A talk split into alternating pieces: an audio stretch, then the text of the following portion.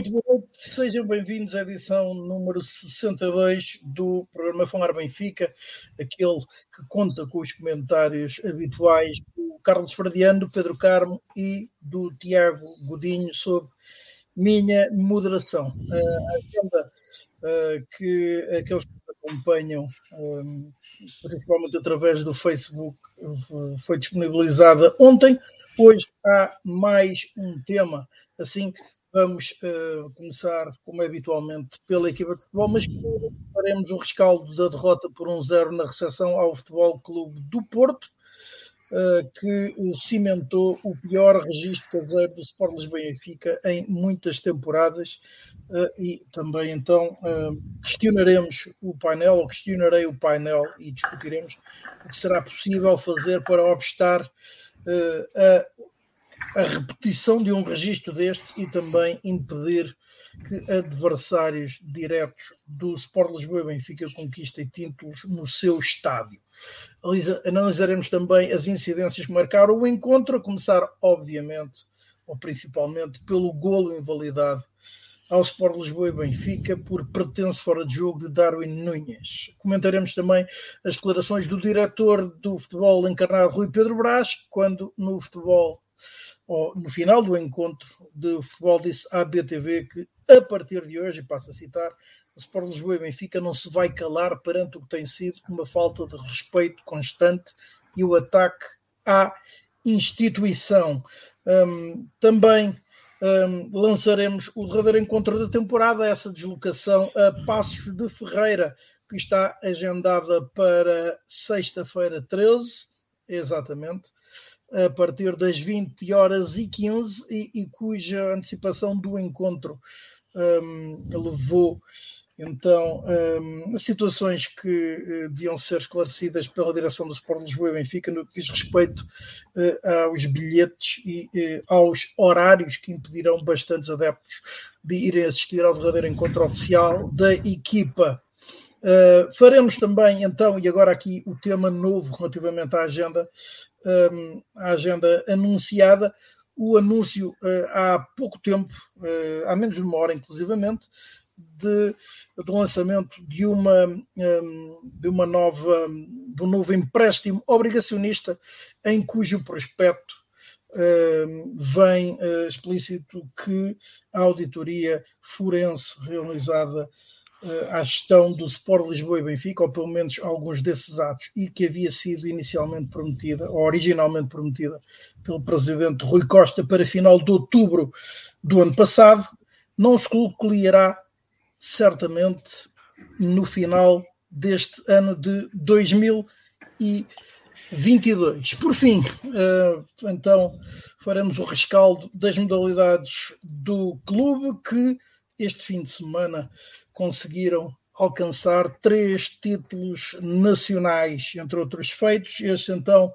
um, a conquista do bicampeonato de futebol feminino, uh, naquele que foi o encontro com maior assistência de sempre um, em Portugal, em partidas de futebol feminino.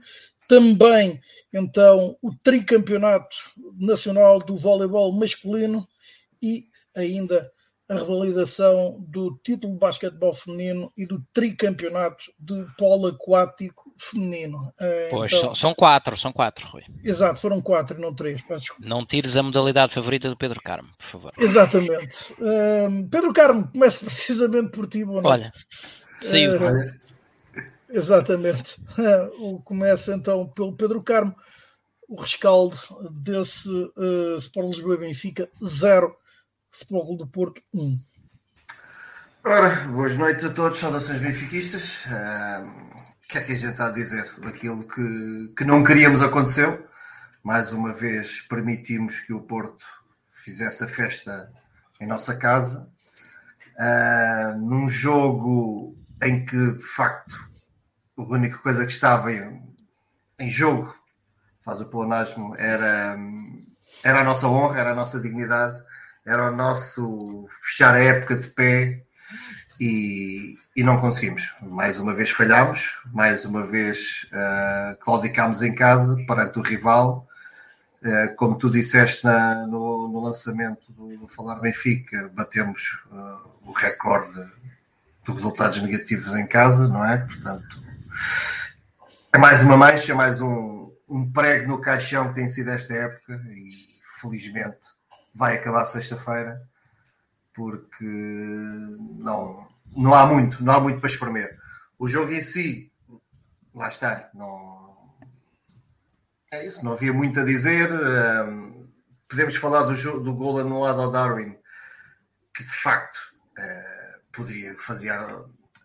Eu estava à espera que o Porto entrasse com muito mais força, com muito mais ritmo, muito mais dinâmica do, do que entrou. Uh, achei o Porto muito pouco assertivo, tendo em conta aquilo que é habitual e aquilo que seria esperado, tendo em conta a possibilidade que, que eles tinham, de facto, de, de fazerem a festa da, nossa casa.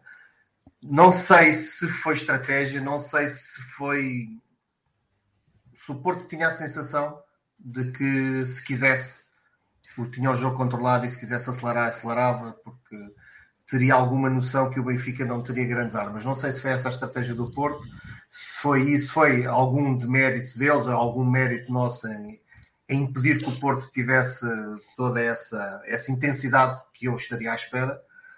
Um, se foi estratégia do Porto, também acho que lhes podia ter corrido mal, apesar de lhes ter corrido muito bem, como é óbvio, porque acho que se o gol do Darwin entra, é validado, acho que o jogo teria sido diferente, porque não, não se estava a ver um Porto superior Uh, não foi um jogo bem jogado de ambas as partes, foi um jogo muito, diria, tático, se estivéssemos numa fase da época mais, mais interessante, em que, em que os clubes teriam mais a ganhar a, eh, os dois, né? portanto o Porto teria, era ser campeão, nós tínhamos pouco para ganhar, mas se houvesse algo mais em disputa, podia-se dizer que era assim um jogo muito tático. Não, também não achei isso, achei que foi mesmo um jogo de final de época em que havia pouco para, para conquistar.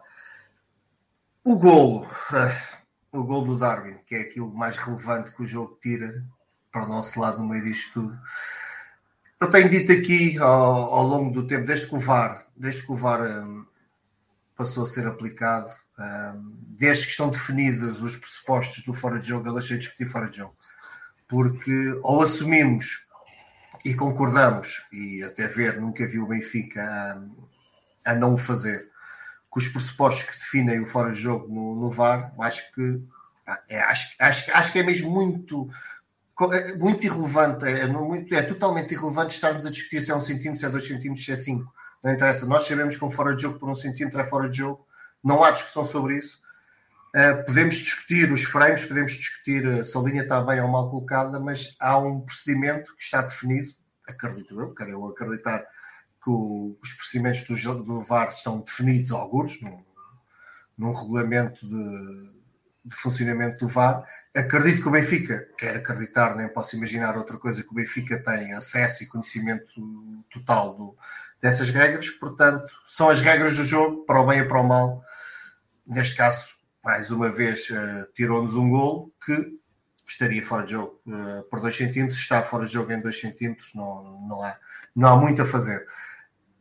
No entanto, só aqui só quero fazer um reparo, porque eu vi numa página do Facebook um post bastante interessante sobre a questão dos frames. E de facto, o frame que o VAR analisa é um frame onde que a bola já não está no pé do Otamendi, já está um pouco à frente. E, e, não, e segundo a explicação que, é que essa página diz, como os, os jogos são filmados uh, a 40 frames por segundo, portanto, uh, não havia um frame que, que, colocasse a bola exatamente no pé do, do Otamendi. Portanto, e é esta parte aqui que é a minha grande crítica nisto tudo. Se não há um frame com a bola no pé do Otamendi, nós não podemos garantir há fora de jogo. E se não podemos garantir há fora de jogo, o VAR não pode, não pode analisar desta forma e todos nós sabemos da regra do benefício do ataque. Acho que aqui, não havendo esse frame que coloca a bola exatamente no pé do Otamendi, não há certeza nenhuma que, que o jogador esteja fora de jogo, porque o, o, o, que a máquina está a analisar é um, um frame imediatamente a seguir, onde a bola já, está no, já não está no pé. E esse pode ser o suficiente para o Darwin estar fora de jogo, que antes poderia não estar. Portanto, aqui é a minha crítica ao funcionamento do VAR e acho que o Benfica e todos os clubes deviam lutar para que, para que o, o sistema fosse muito mais transparente nesta questão, porque a mim não faz sentido estamos a discutir um lance de fora de jogo onde não se pode analisar desta forma. Posto isto, uh, acabámos, o Benfica despede-se do, dos seus adeptos com, com uma derrota destas, com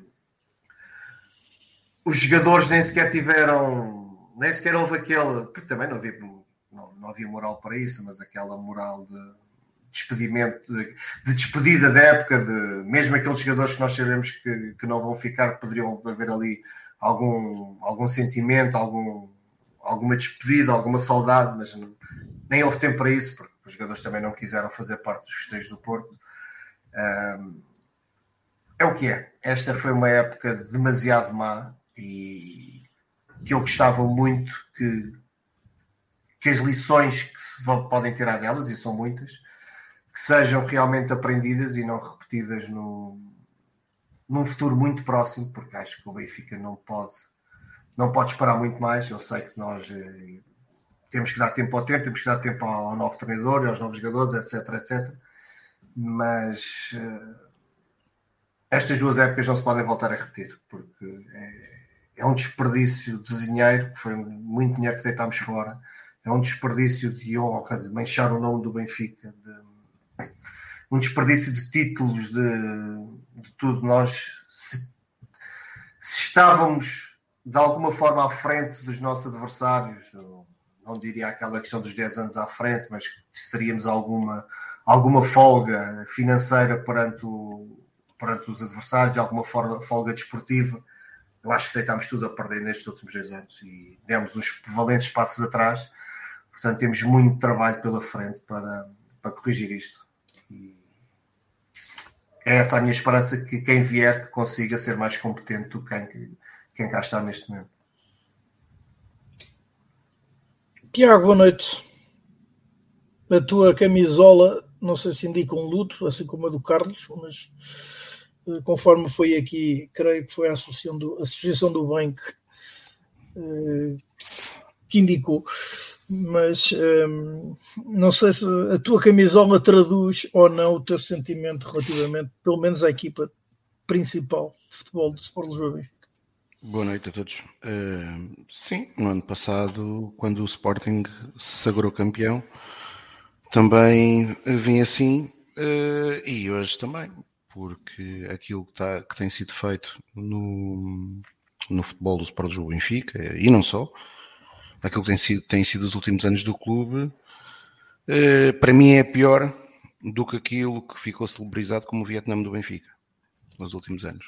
Uh, e eu vou explicar porquê. Porque nessa altura, efetivamente, o Benfica ganhou muito pouco, uh, mas na altura o Futebol Clube do Porto, como clube, institucionalmente era mais pujante do que é hoje, tinha melhores equipas do que tem hoje, uh, tinha, e isso é por demais evidente, e se ainda hoje tem, ou seja, e, eu, e já vamos falar disso mais à frente, mas se ainda hoje tem, se o Fox Crime hoje ainda tem um, o domínio uh, dos principais órgãos uh, desportivos em Portugal, sejam disciplinares, justiça, de arbitragem, a verdade é que nessa altura nós assistíamos a verdadeiros escândalos, jornada após jornada, e o Benfica, de facto, eh, em meados da década de 90, tinha uma situação financeira eh, muito complexa. Hoje, hoje nós temos uma situação financeira que é incomparável à dos nossos rivais, isso é por demais evidente. Uh, temos um Futebol Clube do Porto nos últimos anos, passou esses anos intervencionado até pelo fair play da UEFA.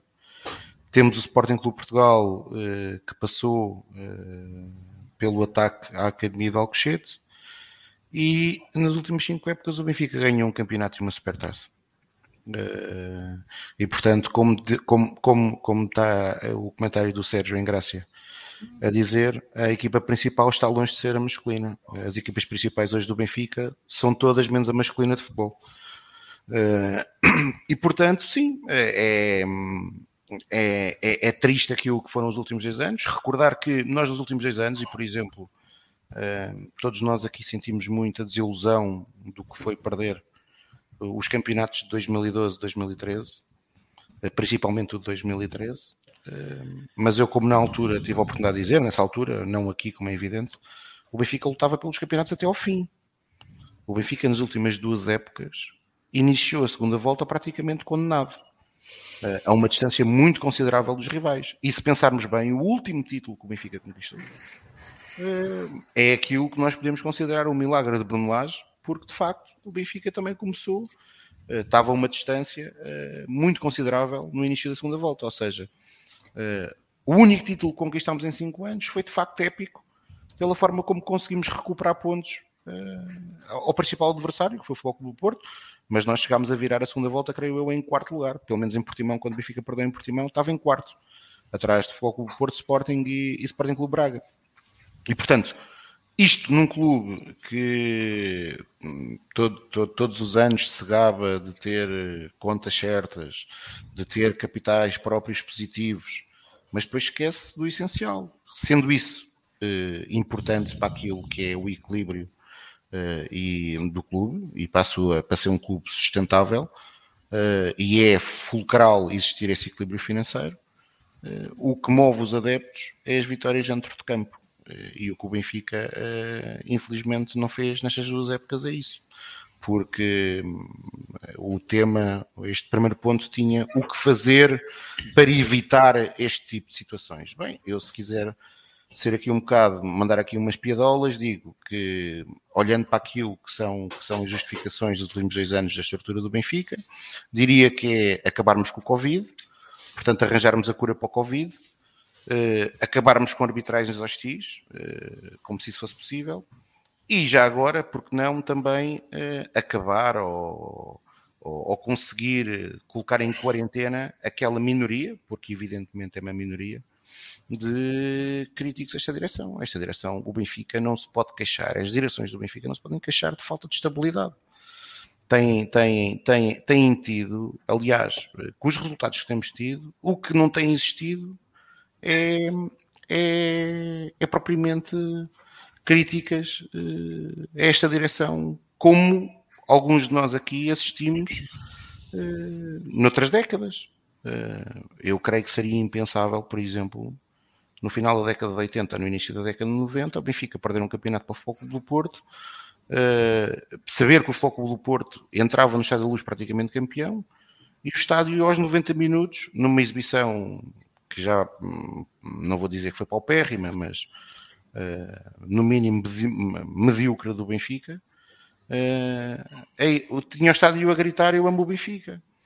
Uh, e se é muito bonito as pessoas exprimirem o sentimento pelo clube, também é bonito termos a noção do que é que é o Sport Lisboa Benfica. Ou se calhar, e eu, eu tenho convencido disso nas, nos últimos dias e semanas, se calhar sou eu que estou errado, e, e provavelmente sou.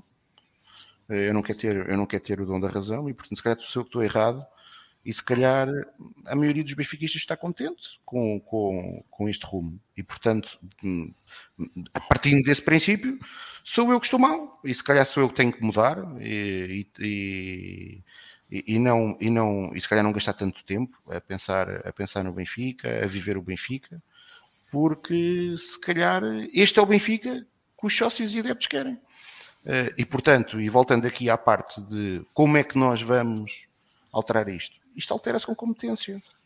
Agora, a competência não é ter o, um dos CEOs da SAD, que é Domingos Fares Oliveira, no ano passado, na entrevista que deu, a dizer que nós, nós gastamos muito dinheiro, fomos buscar um treinador novo, mas eles não se entenderam bem, porque, como, como, como, como uma estrutura que tem décadas à frente do clube, eh, não soubesse contrariar isso, não podemos esquecer que, por exemplo, o atual presidente, no ano passado, quando que, que se gabou até, na, até no, no, processo eleitoral de ser ele, uh, ter sido ele o responsável pela, pela, pela preparação da época masculina da equipa uh, e, e, até, tinha, até uh, elencou que o Benfica tinha suprimido as lacunas do plantel que tinham sido identificadas e a verdade é que chegamos ao final da época, aquilo que nós sabemos foi que o Benfica gastou uh, um valor aproximado a 30 milhões ou um pouco acima dos 30 milhões de euros em contratações.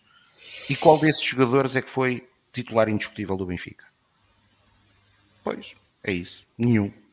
João Mário, de facto, teve um papel importante no início da época, mas depois, basicamente, desde, desde, o, eh, desde o final eh, do ano passado, 2021, que deixou de jogar. Maite, creio que o próprio Benfica tentará assumir, e irá, não publicamente, mas irá assumir que foi um erro de casting. Romain e Aramchuk, enfim, creio que reconhecemos potencial, mas se calhar não era propriamente uma contratação assim tão essencial. Rodrigo Pinho, eh, embora a infelicidade da lesão, não era titular do Benfica. Eh, e Lázaro Radonjic também não. E, por exemplo, o caso do Lázaro tem um ordenado eh, que aparentemente é suportado pelo Sport Lisboa Benfica, que é dos mais altos do plantel. Sendo que os principais atletas, dentro desta paupérrima época do Benfica, Uh, e como solução acabaram por ser, para aqueles que são os habituais titulares, foram Gonçalo Ramos, Morato, Bernardo e, por acaso, Gilberto. Gilberto acabou por este ano ser titular indiscutível do lado direito. E os outros três da formação, tendo sido, principalmente o Gonçalo Ramos, uma aposta regular, a verdade é que o próprio Gonçalo, nos últimos dois anos, o trajeto que o Gonçalo fez na formação eh, foi invertido eh, no futebol sénior, o que é uma coisa que para mim é um bocadinho inacreditável. Ou seja, o Gonçalo Ramos, na formação do Benfica, passou de médio para número 9, foi fazendo esse percurso ascendente. Todo, to, todos nós e quem, quem acompanha a formação e mesmo pessoas mais ligadas à parte esportiva reconheceram que efetivamente Gonçalo Ramos tem muito potencial a jogar no número 9. Uh, e no Benfica, neste momento, Gonçalo Ramos eh, e eu aqui nem culpo propriamente o Nelson Veríssimo, mas culpo essencialmente aquilo que foi o planeamento da época e do plantel do Benfica. Gonçalo Ramos não andou a jogar na posição número 9, andou a jogar praticamente no meio campo. Uh, Morato também está há dois anos em que praticamente, embora tenha sido solução, nunca foi uma aposta consistente uh, do treinador anterior.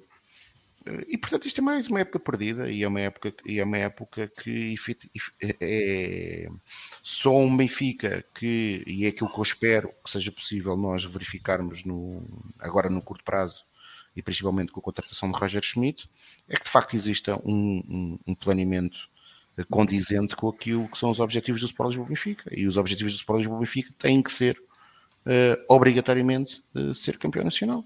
Uh, e portanto, eu, e aqui, e agora até falando por causa daquilo que a malta. Ah, o Porto foi campeão, custa. Eu confesso-vos que mais que a vitória do Porto no Estádio da Luz e, e de serem campeões, o que me custa mesmo, mesmo, mesmo é sentir que o Benfica em 5 anos ganhou um campeonato. Isso é que me dói mesmo. Quando tinha de facto condições ímpares eh, principalmente depois de ter vencido o Tetra, de ter arrancado para uma hegemonia uh, efetiva no futebol português. Uh, e isso foi desperdiçado, e isso foi desperdiçado, e hoje o Benfica corre efetivamente atrás, porque, aliás, hoje a notícia que saiu do empréstimo obrigacionista denota isso, o Benfica já no passado semestre teve um prejuízo de 60 milhões de euros, portanto o Benfica tem que financeiramente reduzir custos, e, por outro lado, conseguir uh, fazer uma gestão equilibrada daquilo que é o processo de contratações e, de vendas, não é? porque não podemos dilapidar a qualidade futebolística uh, da equipa de futebol se queremos ser campeões, mas a verdade é que neste momento o equilíbrio uh, é muito difícil e, é muito, e será muito tenue e portanto o Benfica terá que acertar muito na próxima época a nível de contratações mas se nós olharmos para o histórico recente o histórico recente diz-nos que temos que recear porque o histórico das últimas três épocas tem sido horroroso. Desde Raul de Tomás, desde. E atenção, muitas das vezes é o próprio, também a própria forma como, como, como, a, como as contratações são feitas, que acabam por não, por, não, por não se dar tempo e por não se dar uh, as condições ideais e de contexto aos próprios atletas para se assumirem. Uh, e portanto o Benfica, o Benfica tem, tem, tem um trabalho árduo pela frente. Esperemos que seja, que, que seja, que seja bem sucedido porque ao final do dia o que nós queremos é que o Benfica, é que o Benfica vença e portanto o que eu espero é que a próxima época seja preparada olhando para a formação, uh, mas para a formação com conta, peso e medida, não é, e eu já disse isto quando foi da Youth League, não é agarrar nos miúdos todos da Youth League e pô-los todos na equipa principal, isso faz zero sentido. é sim apostar naqueles que de facto já parecem solução, e eu quando falo naqueles que parecem, para mim, casos de Tomás Araújo, Gonçalo Ramos, Paulo Bernardo, já são mais do que evidentes que são atletas eh, para estarem no plantel principal. O caso de Nuno Santos é um caso que, que tem tido eh, empréstimos com qualidade no Moreirense, no Boa Vista e esta época no Passos Ferreira, que merece pelo menos na pré-época.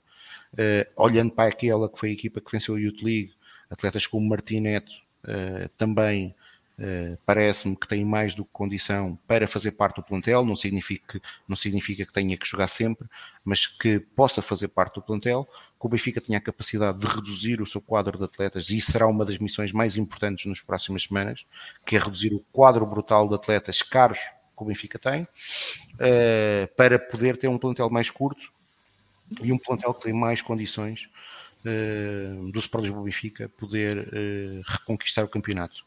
Uh, e por fim, eh, e sobre o jogo, eu não vou fazer grandes análises ao jogo do Porto, mas eu creio que há um momento na partida contra o Futebol Clube do Porto que, que demonstra aquilo que tem sido o Benfica nos últimos anos. E esse momento é o, é o lance do gol do Futebol Clube do Porto. Não pelo gol em si, porque pronto, é uma jogada de contra-ataque, mas sim pela atitude do atleta que se chama Tarapto. Uh, independentemente uh, de um atleta que falha um passe, acerta, da qualidade menor ou, maior, aquilo que Tarapte fez no jogo, uh, naquele lance em concreto. Aquilo eu, que não eu fez, espero, se me eu, eu, espero que Tarapte nunca mais envergue a camisola do Sport Lisboa Benfica. Epá, eu aí, eu aí é... discordo, discordo porque eu não acho que tenha sido, eu acho que ele tinha mesmo dado o berro. Uh, pá, Rui, uh, ali é assim, se ele dá o berro tinha sido substituído. Ali eh, ele para completamente. Se ele dá o berro ali, desculpa a expressão, ele tem que morrer em campo ali. Ele para dar o berro, ele ali tem que morrer em campo, tem sido maca. Aquilo, ele é o atleta, o Zaidu está atrás dele, inclusive. O Zaidu está atrás dele. É ele que poderia acompanhar o Zaidu e ele para. E isto leva a muito aquilo que tem sido o Benfica nos últimos anos, que é um atleta que um treinador decidiu recuperar eh, e até se pode elogiar o papel desse treinador em questão, neste caso estou a falar de Bruno Lage, mas um presidente que tinha dito que aquele atleta jamais iria envergar o manto sagrado devido ao péssimo profissional que tinha sido nos anos anteriores, não podia, não podia, não podia, não podia uh, voltar atrás com a sua palavra. E portanto, quando se volta atrás, quando, quando estamos numa estrutura onde a palavra vale pouco, uh, nós corremos este risco. Corremos o risco daqueles que nos representam em campo também não se darem, não, não, não nos respeitarem uh, enquanto, enquanto, enquanto adeptos, enquanto sócios, e não respeitarem ao final do dia aquilo que é verdadeiramente importante, que não somos nós, mas sim a instituição, uh, uma instituição que é talvez a mais amada de Portugal, é talvez não, é a mais amada de Portugal, e pronto, e, e, e chegamos ao estado a que chegamos hoje. Carlos, boa noite. Agora o teu comentário, se é que se é que o queres fazer também. Claro, que, claro que quero, então. Por quem sois? Antes de mais, saudações benfiquistas a todos. Uh, este é o comentário que, que, nenhum benfiquista que se preze queria fazer, não é? Porque vamos para mais de três anos sem vencer o Porto. Uh, a última vitória aconteceu em março de 2019, com aquela, nesse saudoso ano de Bruno Lage, uh, em pleno dragão, diga-se, uh, de remontada com golos de Rafa e de João Félix. João Félix. E desde então não mais vencemos. tivemos naquelas curiosidades estatísticas que, que eu tanto aprecio, uh, assistimos, tivemos a oportunidade de assistir à vitória 100 do Porto em embates com o Benfica, um número redondinho, uh, que lhes valeu um título, o título redondinho também, o 30 um, e com isto vamos para novos jogos seguidos sem conseguir vencer o Porto. Ou seja, nos últimos 10 uh, eh, ganhámos um, esse, em março de 2019. Uh, o gol de Zaidu, aos 90 mais 4, uh, na realidade não é, não é mais do que o corolar uh, normal desta época. E normal porquê? Normal porque quando chegou a hora da verdade neste jogo, mais uma vez acabámos por ter, assim, sem se perceber muito bem porquê, uh, dois ausentes de última hora, inesperadamente, que desapareceram da ficha de jogo, Diogo e Everton. Uh, normal porque o Benfica demonstrou, como demonstrou ao longo de toda a época, nunca conseguiu ser forte uh, em ataque posicional, dado que desta vez era esse, era esse o, o, rumo, digamos assim, que interessava ao Porto. normal, também, durante toda a época, por, e já falámos aqui muito de arbitragem, porque o, o caminho foi sempre sendo pavimentado uh, ao Porto, uh, com lances polémicos como este do gol anulado, como tantos outros de mergulhos para a piscina, etc. Uh, eh, embora isso não implica que o Benfica não, tive, não devesse ter feito a sua parte e não fez. Normal, porque ainda antes do lance que foi o golo, lá tivemos mais um daqueles uh, episódios, um, um, desentendimento total, uh, neste caso entre Gilberto e Odisseias, decorrente de, uma, de, mais uma indecisão de Odisseias em saída da baliza, que quase dava golo para o Porto. Uh, depois normal, porque sofremos o golo numa transição ataque-defesa que, que, não conseguimos fazer. normal também, porque, pegando no que o Tiago já disse, e independentemente de ter estourado ou não, a Del Tarabt tem a hipótese de matar aquele contra-ataque na origem e, tal como tinha acontecido nesse saudoso para os portistas jogo do, do, do Kelvin, ficou conhecido pelo jogo do Kelvin no Dragão, tal como Roderick não o fez, a Adel também escolheu não o fazer. Uh, normal, porque mesmo aos 90 mais 4, uh, e no seguimento desse canto, foi Darwin o único e por isso o primeiro jogador a chegar uh, a tentar defender atrás, porque João Mário já lá estava. Mais um erro tático, não, não percebo como é que o Benfica, num, num momento importante do jogo, uh, quando toda a gente sabe que se caso se opte por meter a carne no assador, quem, o, o, jogador que tem que ficar atrás tipicamente é um dos laterais para ser um jogador rápido. Não, o Benfica achou por bem deixar uh, o corpulento e velocíssimo João Mário a fazer a cobertura defensiva para o hipotético contra-ataque que pudesse uh, desenhar-se, e, e, desenhou. Uh, e, e, normal ainda porque lá fez, acabamos por te, terminar o jogo com aquela habitual desordem tática, aquela centrifugadora com os pinheiros todos lá na frente, sem que houvesse alguém com a verdadeira capacidade de lhes meter uma bola jogável, de lhes criar uma oportunidade de gol. Portanto, eh, isto acabou por ser uma derrota normal, eh, infelizmente cruel no momento em que acontece, não é? Ser ali aos 90 mais 4, mas uh, para cimentar aquilo que se tornou um título também normal nesta, nesta uh, anormalidade que se transformou aqui para nós, entenda-se, o, o Campeonato Português. Aliás, eu mencionei isso na, na semana passada, no, no, lançamento. Não tinha a certeza se seria isso ou não que o Porto faria, mas infelizmente foi, que poderíamos passar pela vergonha do Porto, eh, porque o empate lhe servia, se desinteressar do jogo, não fazer uma daquelas entradas eh, como a Porto, que, que nos permitissem os passos das transições, eh, e portanto ficarmos ali com aquele nosso futebol irrelevante, em que efetivamente temos bola, uh, mas, mas sentimos-nos muito menos confortáveis, não, não conseguimos penetrar quando as equipas nos dão a iniciativa do jogo ou baixam. Não quiseram ganhar, Carlos, concordo contigo. Uh, não precisavam, não é? E portanto uh, uh, acabou, acabou, acabou por acontecer aquilo que eu suspeitei que pudesse acontecer, embora confesso que conhecendo, são muitos anos a ver bola, não é? O ADN do Porto, pensei que eles mesmo assim fossem tentar explorar a nossa, também, a nossa fragilidade. Achava uh, que o Conceição ia explorar isso. Sim, mas levantei essa, essa hipótese, não se esquecessem disso, e infelizmente assim foi. O que, o que já não é tão, o que já não achei tão normal, ou, ou achei anormal, por, por não ser costume, são aquelas declarações todas inflamadas de Rui Pedro Brás no fim, um, que depois na realidade nós já sabemos que tipo de, de, de, posições é que são tomadas pelo clube, que basicamente não são nenhumas. Né? Uh, o Benfica teve muitas oportunidades ao longo da época de falar uh, em jogos em que até ganhou, uh, devia tê-lo feito, falar quando temos razão de queixa e ganhamos, repito sempre uh, esse, esse tema, uh, mas não o fez e preferiu calar-se. E, portanto, uh, continuou a emitir newsletters, já para não falar no, nos abraços a Pinta Costa, e, portanto, alguma, e, a, e a Pedro Proença, e, portanto, há alguma alguma conivência com esta podridão que, que, que já atingiu uh, em muitos aspectos o futebol português, já para não falar, que, e isso não vou mesmo alongar-me por respeito independentemente de tudo, à vítima, uh, os lamentáveis acontecimentos que seguiram na, na celebração do, do título, uh, com uma tragédia a mostrar o, o lado negro, uh, o lado mais negro que o nosso, que o nosso futebol pode trazer. por isso, e resumindo, vamos com a bonita soma de uma vitória nos últimos 10 jogos, 18 pontos perdidos em casa, num momento em que, uma jornada do fim, estamos a 17 do Porto, portanto, bastava com muitas aspas, termos sido uh, mais uh, competentes em casa para não estarmos nesta situação uh, absolutamente lamentável.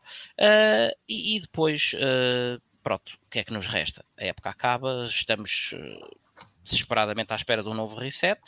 Uh, a época termina sem qualquer, sem o mais pequeno motivo de regozijo a nível interno. Uh, Valeu-nos efetivamente uma, uma, uma, participação na Champions. Uh, diria anormalmente digna, tendo em conta o, aquilo que tem sido as participações do Benfica, e agora já só falta mesmo chegarmos à última jornada e o Taremi marcar dois golos, dez golos, aliás, e com isso anular uh, o hat-trick que Darwin vai fazer uh, na última jornada e mesmo assim uh, tirar até a única coisa que, que, o Benfica pode ganhar, que é o título de melhor marcador. Jornada é essa onde, já agora, vamos sem Gonçalo Ramos nem Weigl, que cumpriram uh, cada um as suas séries de, de, cartões amarelos. E portanto é um bocado isto o, o resumo de, do que se passou. Uh, mais uma vez, Odisseias uh, acabar por ser decisivo numa série de lances. o Benfica, que tem a tal posse de bola consentida, tem 58% de posse de bola, mas só faz 8 remates o jogo todo e remates perigosos uh, estatísticas oficiais dos jornais, fez um, e portanto uh, a demonstrar uh, pronto, a, sua, a sua tradicional incapacidade quando tem bola, e depois aquela, aquela tendência algo facilitista, na minha ótica, de, de pôr, isto nas declarações de Nelson Veríssimo, neste caso, de pôr a carne toda no assador uh, no momento da conferência de imprensa relativamente à questão do, do gol anulado uh, ao Darwin. Um, sobre isso, e porque uh, vou de alguma forma, um pouco como ao Pedro Carmo, respeitar a, a, questão tecnológica, se é por um centímetro, se é por meio, se é por zero, como aconteceu na jornada anterior lá no, no, no gol precisamente do, do Vizela ao Porto, creio eu. Um, vamos ter que uh, acreditar naquilo que a tecnologia dá. Agora, o que nós podemos é usar uh, ou adaptar a tecnologia uh, de forma a que ela nos sirva e não a que possamos usá-la, se for o caso, se o quisermos fazer, para servir os nossos interesses. Uh, e, e, com isso, uh, vou só responder a uma questão que, que, o, que o Rogério Tenreiro tinha levantado há pouco sobre a forma como estavam a fazer em Inglaterra. Uh, o que os ingleses fizeram é uma coisa na minha ótica, extremamente inteligente, porque os ingleses não querem uh, ter uh, sistemas que, que possam levantar-se uh, as opiniões dos adeptos sobre se são ou não são à prova de bala, ah, se são ou não são falíveis, se há ou não há um milímetro mais ou um milímetro menos. O que os ingleses querem é uma coisa que defenda a verdade do jogo e a verdade do desporto. Um, e pegando aqui em alguns dados técnicos, fazendo umas continhas de merceário que quem quiser poderá facilmente verificar uh, um, um, remate uh, forte, um remate rápido, um remate potente, uh, anda ali na volta dos 100 km hora. Portanto, um passe, um passe rápido, como foi aquele passe que, que Otamendi faz para Darwin, é um passe que anda ali, mais coisa, menos coisa, a uma velocidade de 70 km hora. A 70 km hora, a bola viaja nada mais, nada menos do que 19 metros e meio em cada segundo. Okay?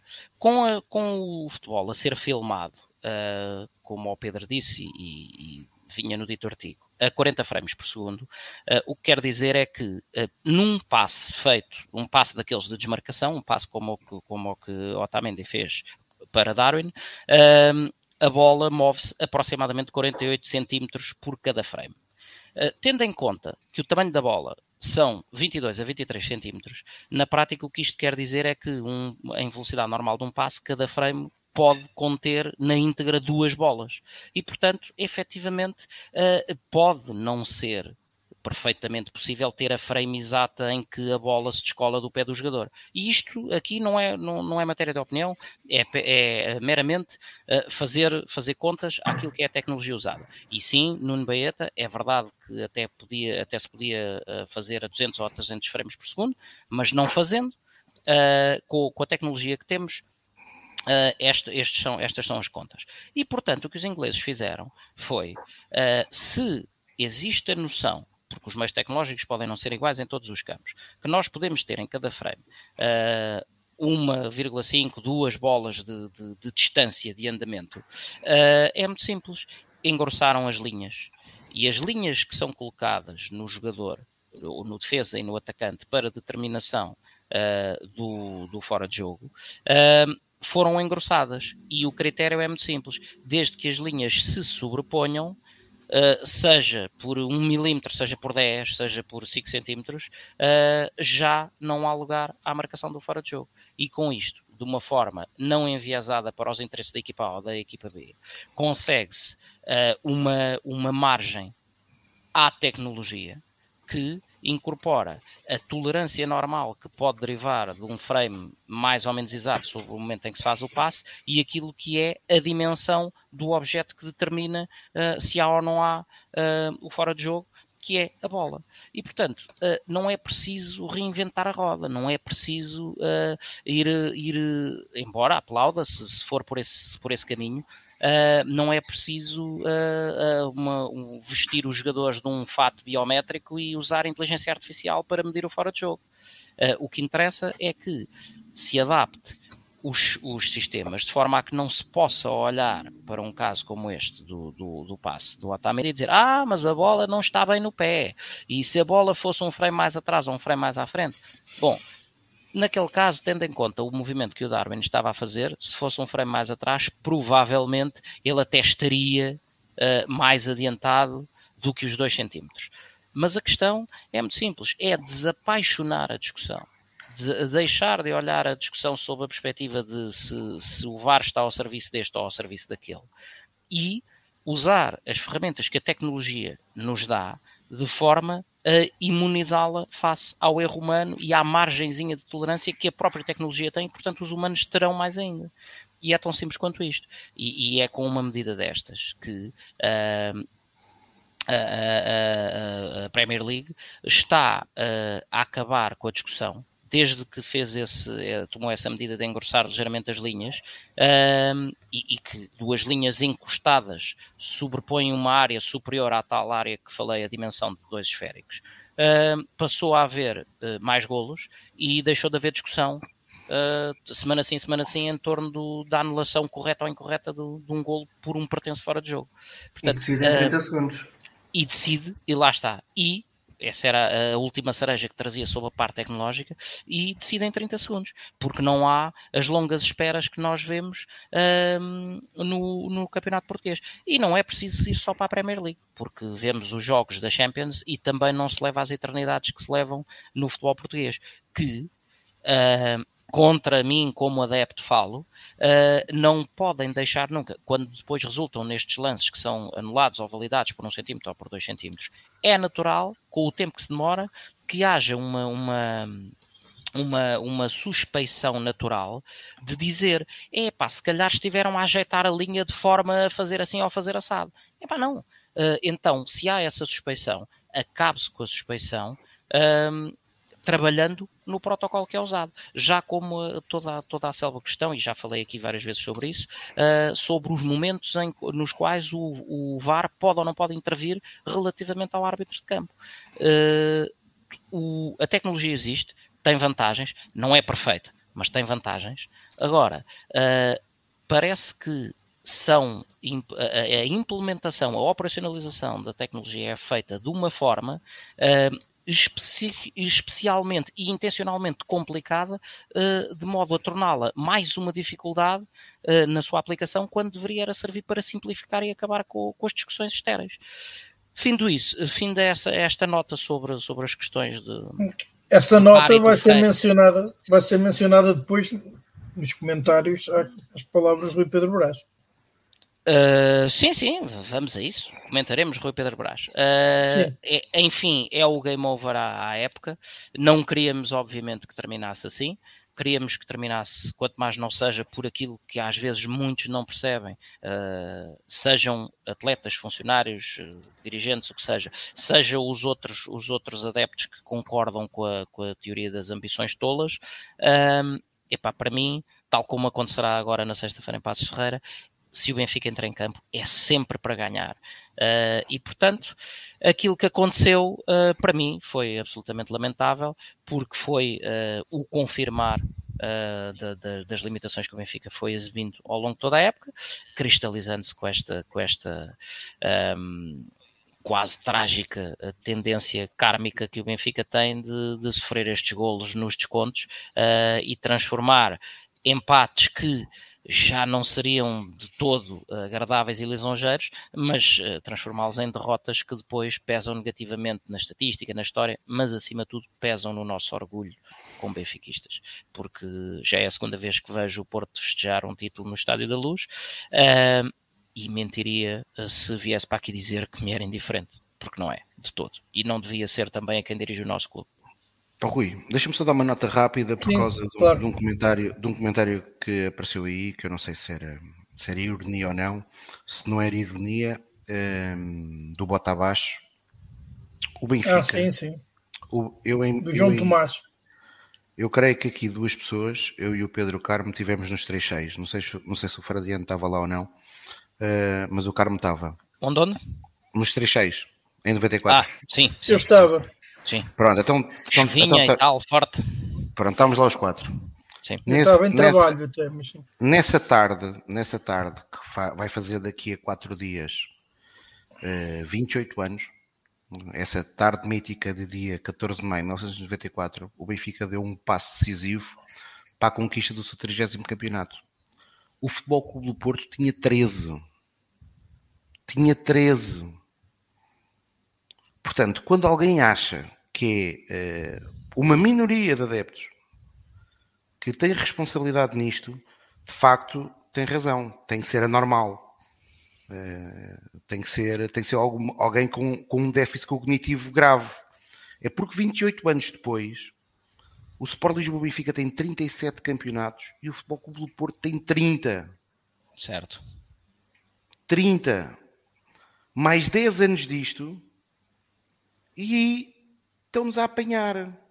São só 23 campeonatos e, contra e, 7. Coisa e, portanto, e portanto, se alguém acha que é uh, maluquinhos, que são sócios do clube, que têm um lugar cativo, que, que estão constantemente nos jogos fora, uh, que estão em modalidades, uh, que são os principais, ou mesmo aqueles que não estão e que criticam, que são os responsáveis pelo estado que está o Benfica, epá, vão-se curar.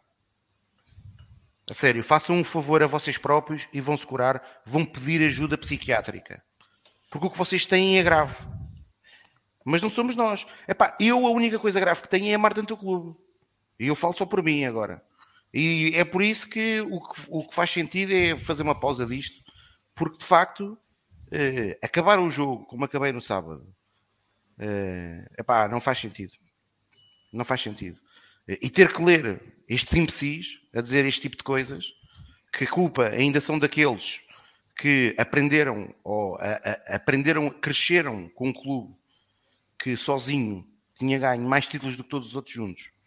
E que em 30 anos, em menos de 30 anos, uh, o que viram foi perder, o clube e perder atenção, perder porque o Benfica podia ter perdido porque tinha acontecido uma desgraça à equipa profissional de futebol, o clube tivesse estado arruinado financeiramente. Não. A grande responsabilidade é nossa, dos sócios, sem sombra de dúvida. Se fomos nós que fomos elegendo estas direções. Agora não digam é que a culpa é de meia dúzia de adeptos que critica.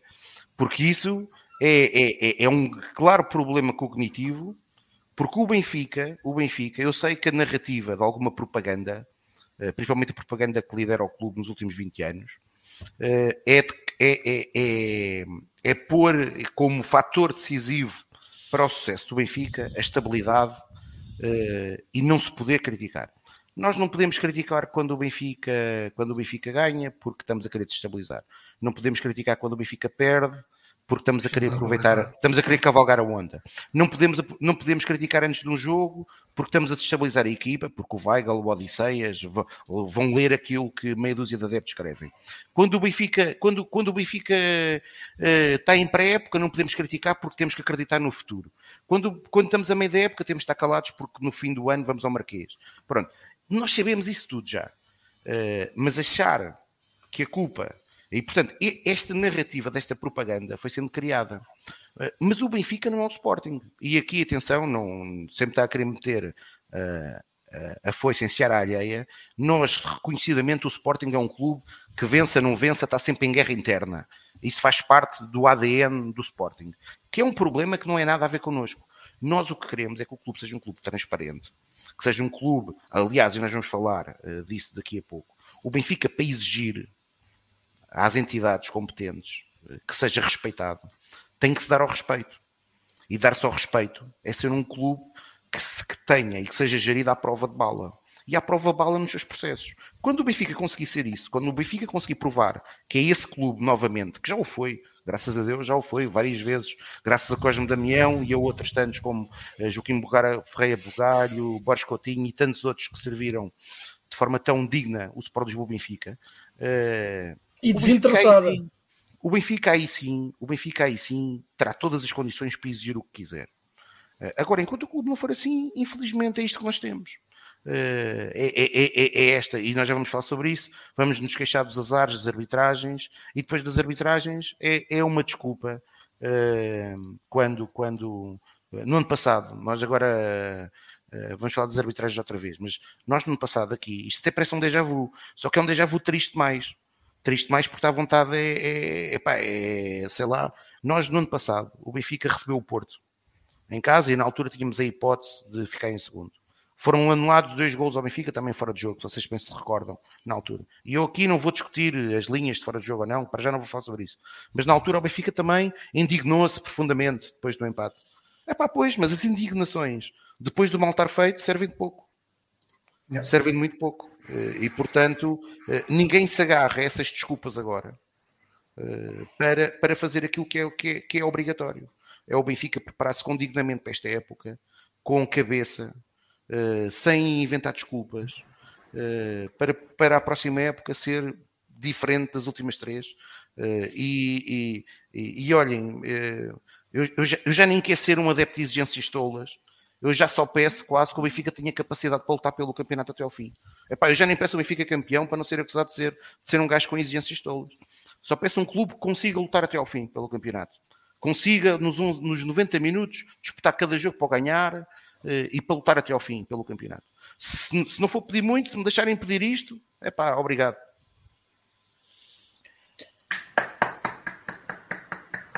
Eu por, acaso, eu por acaso vou continuar a exigir, Tiago, desculpa lá. É pá, pois. Eu acho bem, acho que fazes bem. Não, não consigo, não consigo, uh, continuo incorrigível nesse aspecto. E já agora, só dar uma, uma última notinha a um comentário. Uh, Perdoem-me se erro o autor, tenho ideia que tinha sido o Nuno Baeta, que tinha questionado se era só ele que tinha visto uh, uma, uma grande paulada dada pelo Gruitch ao Lázaro. Um, eu tinha até essa nota aqui para, para falar e depois acabou por me escapar no meio de, de tudo o resto. Um, é precisamente por isso que eu digo que há lances em que tem que se alterar uh, o protocolo uh, que rege a relação entre o árbitro principal e o VAR. Que, da perspectiva X ou Y, porque o árbitro vai a correr e entretanto segue a bola e trita por uma linha, não vê aquele lance, epá, por incrível que pareça, uh, eu consigo, uh, discordando, mas consigo encontrar espaço para que isso aconteça. Mas não consigo entender que uh, indivíduos que estão dentro do, da casinha com 26 câmaras a, a, toda a sua volta e cheios de monitores não vejam uma entrada daquelas do Gruitch sob o Lázaro e siga para bingo, é amarelo, está bom. Não pode acontecer. Uh, o, o, o juízo que o árbitro toma em campo, porque pode ser falível justamente por todas essas nuances da, da perspectiva de estar a correr, de virou-se para o lado, entrou-lhe uma mosca para o olho, seja o que for. Um, o juízo não pode ser considerado supremo e infalível. Cada vez que há lances que fogem daquilo que é o ajuizar normal do árbitro, o VAR tem que ter um protocolo que o proteja, que lhe possa fazer chamar a atenção.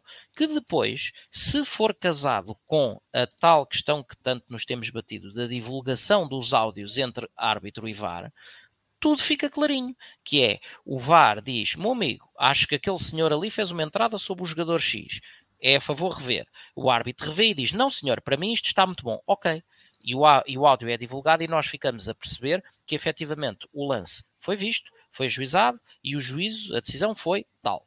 Agora, o que não pode acontecer é a constante nebulosidade que existe em cima de N lances, normalmente lances polémicos, que fica sempre uh, a ideia, a ilusão ou a suspeição, ou suspeita, vá, uh, de que uh, não se sabe bem se o, se o lance foi efetivamente ajuizado e decidido ou se foi preferível optar por não ver, como naqueles tais lances tão famosos em que se apita milímetros antes do jogador rematar para uma baliza, porque assim já não há que, já não há que se tratar da análise a um golo anula-se o lance antes de dar sequer um hipotético golo. E depois vai-se a ver as imagens e percebe-se que se calhar ver-se ia ter deixado de seguir até ao fim e ver o que é que dava a seguir. Portanto, são, são estas nuances que um, os protocolos devem servir para tornar imune a relação entre as pessoas e a tecnologia a tudo aquilo que sejam as variáveis de erro humano. E é isso que me dá a ideia que, infelizmente, uh, não se faz e que não há vontade alguma uh, em que se faça. E portanto era, era só este o, tema sobre a, a, dita cacetada do Gruitch uh, ao Lázaro que queria deixar, uh, queria deixar aqui, porque foi por isso que falei na questão de, de retrabalhar e afinar o protocolo entre o VAR e o árbitro principal. Ora, uh, o Benfica voltou após o encontro a considerar necessário debater a fiabilidade das linhas fora de jogo, por via então de uma auditoria externa. Uh, também a pedir a explicitação pública das comunicações entre o VAR e o árbitro e a clarificação do protocolo onde este é menos explícito e este, este pedido ou esta exigência do Benfica surge depois também das declarações de Rui Pedro Brás à BTV logo após o final do encontro. Um, e eu aqui retiro ou retenho a primeira parte daquilo que Rui Pedro dá, pra, perdão, Brás disse que a partir de hoje o Sport Lisboa Benfica não se vai calar perante o que tem sido uma falta de respeito constante e o ataque à instituição. Ora, eu, Portanto, o Passos Ferreira minha, que se cuide, não é? Exato. Na minha, eh, na minha qualidade de, de adepto, eh, eu acho que o Benfica nunca se devia calar desde 1904, não era a partir de hoje, mas, mas pronto, é uma opinião só bastante modesta, um, ou de um uh, modesto adepto e sócio do clube. Um, Pedro Carmo, que comentário que merecem estas declarações? Do, duas situações. A questão de, mais uma vez, fico satisfeito que o Benfica volte a insistir e que continue a insistir na, na tal auditorial VAR e na divulgação dos áudios, etc. É uma coisa que nós já aqui falamos há muito tempo. Defendemos isso já há bastante tempo e é com agrado que o Benfica chega tarde, mas chega. Portanto, e é um é algo que é preciso para bem do não, não é só para bem do Benfica, é para bem, para bem do futebol, para a verdade esportiva. É muito importante que isso que isso seja possível, que isso passe a, passe a ser público as conversas eh, entre o VAR e o árbitro e, e a auditoria também é muito importante para todos nós percebermos como como é feita a, a, análise e a avaliação do, do VAR aos lances. Portanto, eu aí acho muito bem que o Benfica faz. Já devia ter feito, já devia ter feito há mais tempo, mas pronto, eh, nada contra a insistência, totalmente a favor. As declarações do Rio Pedro Brás, aí sim, isso é ridículo, ridículo. É, é, é ridículo, é absurdo, é patético, é humilhante. Um, um responsável pelo, pelo Benfica, pelo futebol do Benfica, dizer que a partir no final da penúltima jornada diz, em que o Benfica acaba o campeonato em terceiro a 20 pontos do primeiro ou algo parecido. Portanto no final da penúltima jornada Neste uma jornada são 17 fim, Carmo. são 17, calma. 17 dizer que a partir de agora numa época em que aconteceu tanta coisa, tanta coisa, tanto motivo, tanta justificação para falar alto e para dar morros na mesa, etc. Agora, no finalzinho, em que está tudo perdido, dizer que a partir de agora o Benfica não se vai calar. Meus amigos, daqui a bocado estamos na pré-época, o Benfica vai se calar, ponto. Ponto. Não, não há discussão. Durante dois ou três meses o Benfica vai se calar, não vai falar de arbitragens. Vai, vão, vão, ser contratados novos jogadores, vem um novo treinador, vai outra vez haver a ideia, isto agora é que vai ser, e agora uma nova fase, e temos que apoiar, como o Tiago disse, agora temos é, que, temos é que apoiar, estar unidos, e criticamos só no fim, etc, etc e tal. Benfica vai deixar de falar de arbitragens outra vez. Eu tenho vergonha de um dirigente do Benfica vir dizer uma coisa destas. Tenho vergonha. É, é ridículo. É, é, é uma coisa é absurdamente ridículo o Rui Pedro Brás. É, a partir de hoje, quer dizer, a partir de, a partir de agora, quer dizer, qual é a lógica? Qual é, é a lógica? A lógica é de quem está a lixar para tudo isto e por isso simplesmente não querem saber, não sabem fazer, não, não se estão para chatear. Não, honestamente, não sei qual será a, a, principal razão. Continuo a achar que deve ser uma mescla de, de, várias, de várias razões, mas é, é uma vergonha. É uma vergonha chegarmos a esta fase, estarmos em terceiro lugar pelo segundo ano consecutivo após 150 milhões de euros de investimento no reforço do, do plantel. Uma época com tantas vicissitudes, tantos, tantos problemas, tantos erros de arbitragem, tantos lances polémicos. E no final da, da penúltima jornada é que se vê que o Benfica não se vai calar. É pá, a sério, uma vassourada. Os jornais hoje falam, nesta semana falaram, falou muito de vassourada. É pá, é mesmo. Benfica precisa de uma vassourada de cima a baixo. Isto é. Já chega, já chega, já chega. É eu sei que estes atrasados mentais que de vez em quando aparecem aqui a comentar é tudo bots e avançados, malta, que tem, tem outros interesses que não, que não o do Benfica, mas uh, a verdade é que 85% votou nisto, 85% do, dos votantes, dos sócios votantes do Benfica nas últimas eleições votou nisto, votou na continuidade de algo que nós não podemos dizer, ninguém pode dizer que desconhecia, portanto, são 20 anos desta estratégia, desta política, portanto se estes atrasados mentais são bots, são avançados, há infelizmente muito benfiquista a sério, muito benfiquista real, que, que não devido nem por um segundo que gosta tanto do Benfica como nós, mas que se sente confortável com este estado das coisas e, portanto, é para eles que o Rui Pedro Brás fala, verdade seja dita, e também verdade seja dita, consegue, tem sucesso. Eles ouvem o Rui Pedro Brás, concordam com o que o Rui Pedro Brás diz concordam com esta estratégia, acham que é a partir de agora que o Benfica vai refilar e vai ser forte e vai apertar com as arbitragens. E pronto, é mais do mesmo. Vamos, vamos andar neste marasmo porque, infelizmente, diz-se isto e ao mesmo tempo que se dá abraços e cumprimentos e saudações especiais ao, aos vigaristas do futebol português. Portanto, é, é, faz-me confusão mover muitos desses benfiquistas que se revêem nestas declarações de Pedro Braz e recebem nesta direção que apontam as arbitragens e a corrupção a norte, etc., como justificação para o Benfica não ganhar, e depois nada dizem, concordam, não sei, com, com o apoio, direto ou indireto, que o Benfica dá a estas personagens que dominam o futebol português. Portanto, é, é esta incapacidade analítica que, que os benfiquistas têm neste momento, este amorfismo.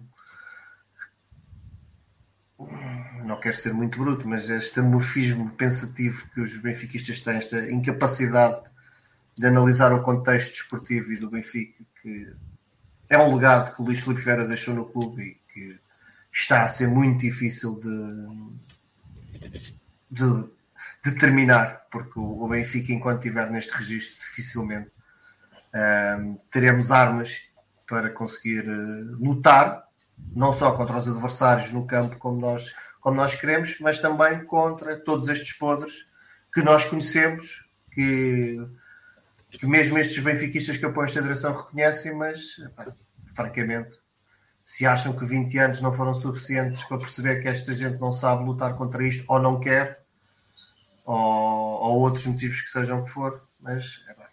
se não percebem, se ainda não perceberam, honestamente também não sei quando é que irão perceber e quem, quem paga com isso é o Benfica. Carlos, agora tu, que comentário te merece estas declarações e também inicia é, aquilo que o Benfica uh, pretende em termos de, de arbitragem? Não, eu as declarações do Rui Pedro Brás já tinha introdutoriamente eh, comentado. Uh, isto fa faz lembrar aquele, aquele, tão, aquela situação que estão dois gangues rivais e tal, a degladiar-se na rua, uh, e há um gangue que está a ganhar e há outro que está a perder, e nisto chegam as autoridades e separam os gangues, não é? E então o gangue, do, os elementos do gangue que estava a perder, eh, depois de estarem os agentes da autoridade pelo meio a separar as águas, crescem e anda cá que eu vou-me a eles. É, é do género. Portanto, isto de, primeiro deixa-se que se faça o mal todo e depois, quando já não há nada a fazer, um, é que se faz, assume-se este, este, esta posição de arautos da defesa intransigente dos interesses do clube. A defesa intransigente de, dos interesses do clube não se faz depois de um campeonato perdido ou depois do Benfica perder um jogo no qual tenha razões de queixa. Um, a defesa intransigente do Benfica faz-se todos os dias uh, e começa de dentro para fora. Okay. Por alguma razão, uh, eu hoje até já falei mais de arbitragem do, do, que é costume, não gosto, sou, sou, sou uma pessoa que fala muito pouco de arbitragem, mas por alguma razão repito incessantemente que uh, a falar de arbitragem fala-se é quando se ganha e não quando se perde. Um, e portanto a solução para poder falar de arbitragem quando somos prejudicados é ganhar mais vezes, é ganhar sempre. Porque se o Benfica ganhar sempre, uh, aí, nas vezes em que for prejudicado, tem sempre, tem sempre a legitimidade para falar. Agora, hum, na realidade, tudo isto que falámos aqui sobre as questões de arbitragem, dos campos inclinados, etc., etc., hum, são, são evidências que se vêem olhando para o futebol ao longo dos últimos anos, não, não é, não é, não é nenhuma ciência oculta. Uh, está, está perfeitamente visível para toda a gente. Agora, onde o Benfica tem que começar não é só e não é pôr as suas fichas aí, não é pôr um, um, uma pessoa com responsabilidades no clube, neste caso Rui Pedro Brás, um, de, de, de, todo completamente incendiado a dizer que agora é que vai ser. Até porque uh, gritos do agora é que vai ser, nós já vimos vários, uh, sejam uns para dentro, outros para fora. Tivemos aí uh, já pelo menos dois gritos do, do nosso atual presidente, com a teoria do agora é que vamos ver os homens que temos no plantel e de quem é que são feitos e, e quem é que está connosco e quem é que não está. Um, e, e, e, vimos, não é? Eh, todos nós vimos aquilo em que a época redundou. Portanto, sabemos bem o que é que este tipo de, o que é que este tipo de discursos costuma uh, traduzir-se, como eu disse há pouco, em termos de tomada de posição, que é precisamente em nada.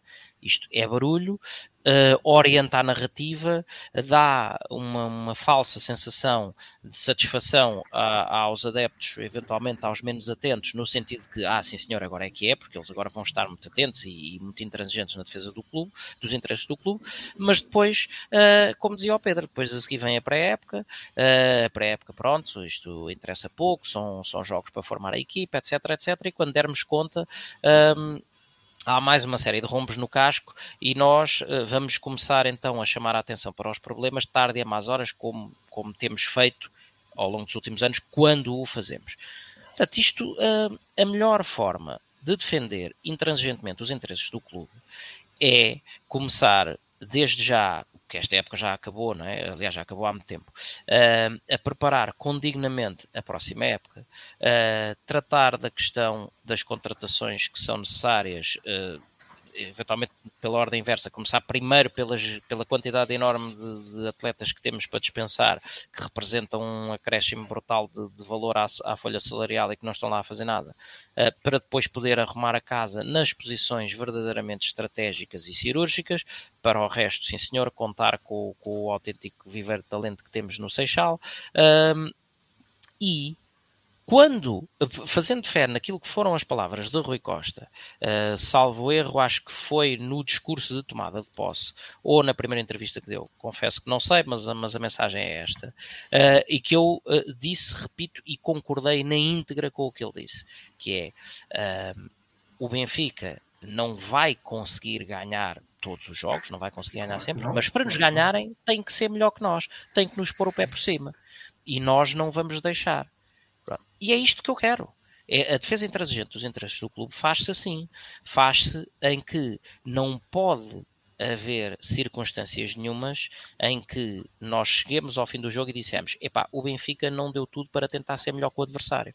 E nos jogos em que, com, o Benfica a dar tudo, uh, o, o, adversário for melhor, epá, seja, e, e esses são os jogos que inevitavelmente poderemos estar condenados a perder. Agora, ver uh, aquilo que vimos ao longo de anos jogos, ver uh, as situações que já retratámos aqui uh, no lance de, do, do golo agora desta derrota ou em outros, que é ver atletas literalmente a passear a camisola, não pode ser. E a, e a defesa intransigente do grupo e do clube faz-se de dentro para fora. E é isto que me dá a ideia que com, a, com, as, com, a, com, aquilo que foram as opções erradas e sucessivas que foram tomadas desde o ano do Penta que não foi, uh, que o Benfica tem cada vez mais, ao contrário do que dizia o anterior presidente, que era que o Benfica não era gerido de fora para dentro, mas sim de dentro para fora. Uh, o que me dá a ideia é que cada vez mais uh, o Benfica tem se tem dispersado por fé diversa uh, pelo, que, pelo que são a, a, as opiniões e as ideologias dos outros e esquece de arrumar a casa. E portanto, o Benfica primeiro arrumar a casa, seriamente, com rigor, com transparência. E quando o Benfica tiver uma casa arrumada e conseguir ser transparente consigo próprio, e neste caso, obviamente, com, com os, seus, com os seus sócios um, e simpatizantes, aí sim, então o Benfica está uh, em posição privilegiada para começar a ser super exigente, intransigente nessa exigência de transparência para com os outros. Até lá, temos muito trabalhinho a fazer do lado dentro da, de, do lado dentro da porta, portanto, é, é por aí. Não é, não é com estas tomadas de posição a fazer barulho. Um, ou então, se era para, se era para, para ser radical, é uh, em determinados momentos em campo, Uh, se, se, chegamos a um ponto em que achamos que estamos frontalmente contra aquilo que está a acontecer e a ser brutalmente prejudicados, epá, é abandonar o campo. Pronto. É vir embora e arcar com as consequências. Agora, este, este tipo de discurso do ah, castiguem o que quiserem porque agora é que se vai ver. Ah, isto não, não, traz, não traz rigorosamente nada. É só barulho. Tiago, partilhas esta ideia? É só barulho?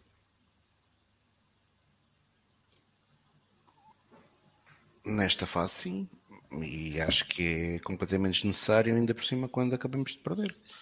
Uh, há umas semanas atrás, quando o Benfica venceu em Alvalade, o Rui Pedro Brás falou no fim do jogo. E eu, se não me falha a memória, no programa imediatamente a seguir que fizemos, elogiei Rui Pedro Brás. E elogiei porquê? Porque o Benfica tinha claras razões de queixa da arbitragem desse jogo, que é uma arbitragem do piorzinho que eu vi nos últimos largos anos, com claro prejuízo para o Sport Lisboa Benfica, num jogo em que o Sport Lisboa Benfica foi Benfica, ganhou. E aí sim, hora de falar. E portanto, foi, foi, foi a altura certa para falar. E o Benfica, eh, e este é um problema, o Lorindo, eh, na caixa de comentários, tem, tem dito, já repetiu, creio eu, pelo menos uma ou duas vezes, que o Benfica tem, o clube aburguesou-se. Ele não fala da estrutura, fala do clube, e tem toda a razão. O Benfica aburguesou-se, porque se nós formos reparar, o Benfica, o Benfica este ano, ah, por, por coincidência, foi logo na primeira jornada. O Benfica na primeira jornada vai a Moreira de Cónegos. O Benfica ganha 2-1. Os dois golos do Benfica foram os dois ao VAR. Aliás, isto, isto foi a regra nas primeiras jornadas do campeonato. Gol do Benfica e ao VAR para ser validado. Gol do Benfica e ao VAR para ser validado. Uh, e nesse, nessa mesma partida, o Benfica viu um atleta, que na minha opinião até foi bem expulso, o Diogo Gonçalves, uh, a ser expulso. O que é que o Benfica, para mim, deveria ter feito? A partir dali estavam criadas as balizas daquilo que iam ser, por exemplo, aquele tipo de entradas do Diogo iam ser para os outros jogos. Era isso que o Benfica devia ter feito. O que é que o Benfica fez? O Benfica preferiu estar calado. O Benfica calou. O Benfica só. só o, a primeira vez que o Benfica fala de arbitragens é o Rui Costa, depois do Benfica perder em casa com os Gil Vicente.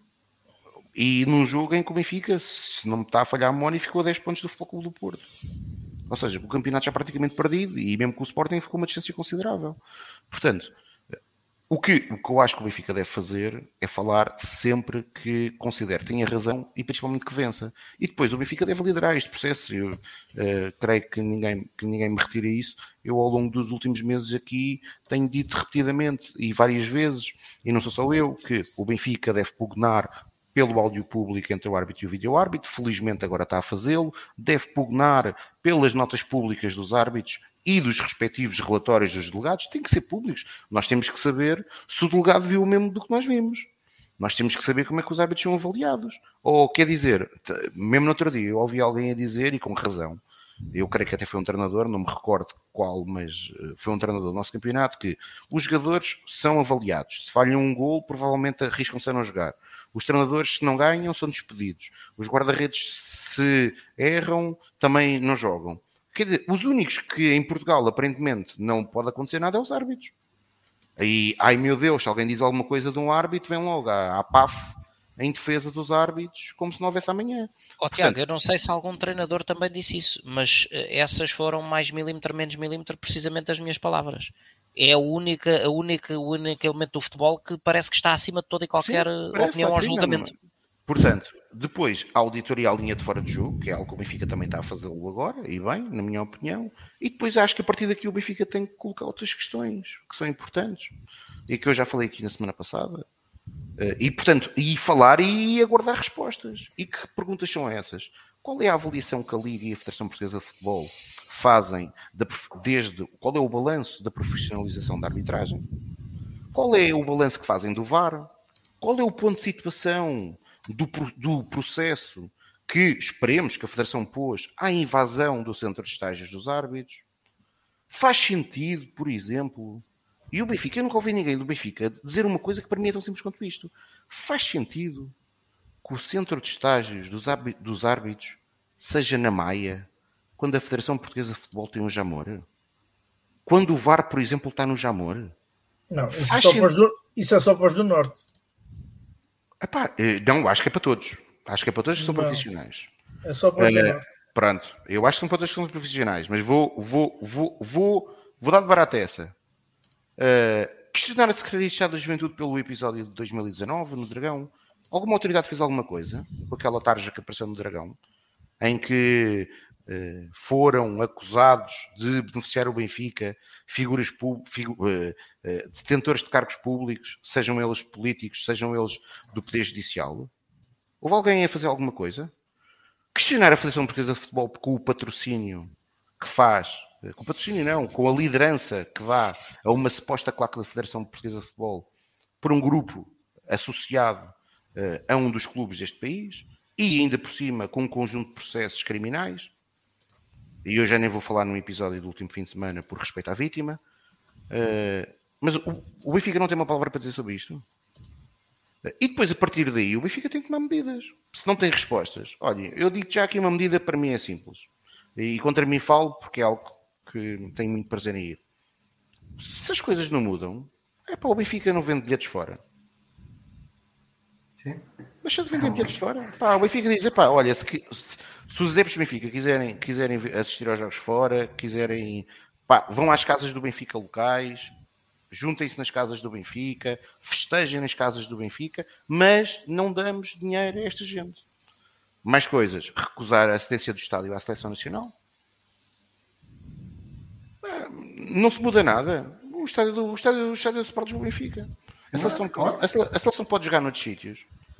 Rejeitar qualquer apoio, e é aqui que infelizmente as últimas direções do Benfica falham, falharam a toda a linha, que é rejeitar qualquer apoio a dirigentes com ligações àquilo que foi os tempos eh, que, que, que, nós tivemos o apito dourado, agora temos o VAR dourado, não é? E portanto, rejeitar qualquer apoio a, a figuras ou personagens como Fernando Gomes, Tiago Craveiro ou Pedro Proença. Qualquer apoio, rejeitar qualquer apoio. Estas pessoas têm que ser persona não gratas no Benfica. Aliás, ontem ouvi alguém no Bigodes ao Benfica a dizer uma coisa que, ou no Visão Vermelha, até creio que foi no Visão Vermelha que ouvi isso. Faz todo sentido. Rui Costa, depois de saber aquele lance, de ter visto alguns dos lances que se passaram neste jogo, sentado ao pé de Pedro Proença, podia ter feito uma coisa simbólica. Ter-se levantado e ir-se embora. Ora, aí está. Levantado Mas, mas, ó, mas ó, Tiago, não, não pactuar com aquilo que estava a passar. ó, e Tiago, depois, mas deixa-me só fazer um parêntese, porque eu já, já falei sobre isto. Lembras-te o que é que aconteceu na última eleição do- dos clubes profissionais, primeira e segunda liga, com a eleição de Pedro Proença? sim, sim, o Benfica estava lá. É, E, e votou. e votou, claro, a questão é essa. Não é? É, que- é é que isto é tudo muito bonito, mas quando chega a hora de definir quem é que vai para os poleiros, Ó, Carlos, é mas unânime.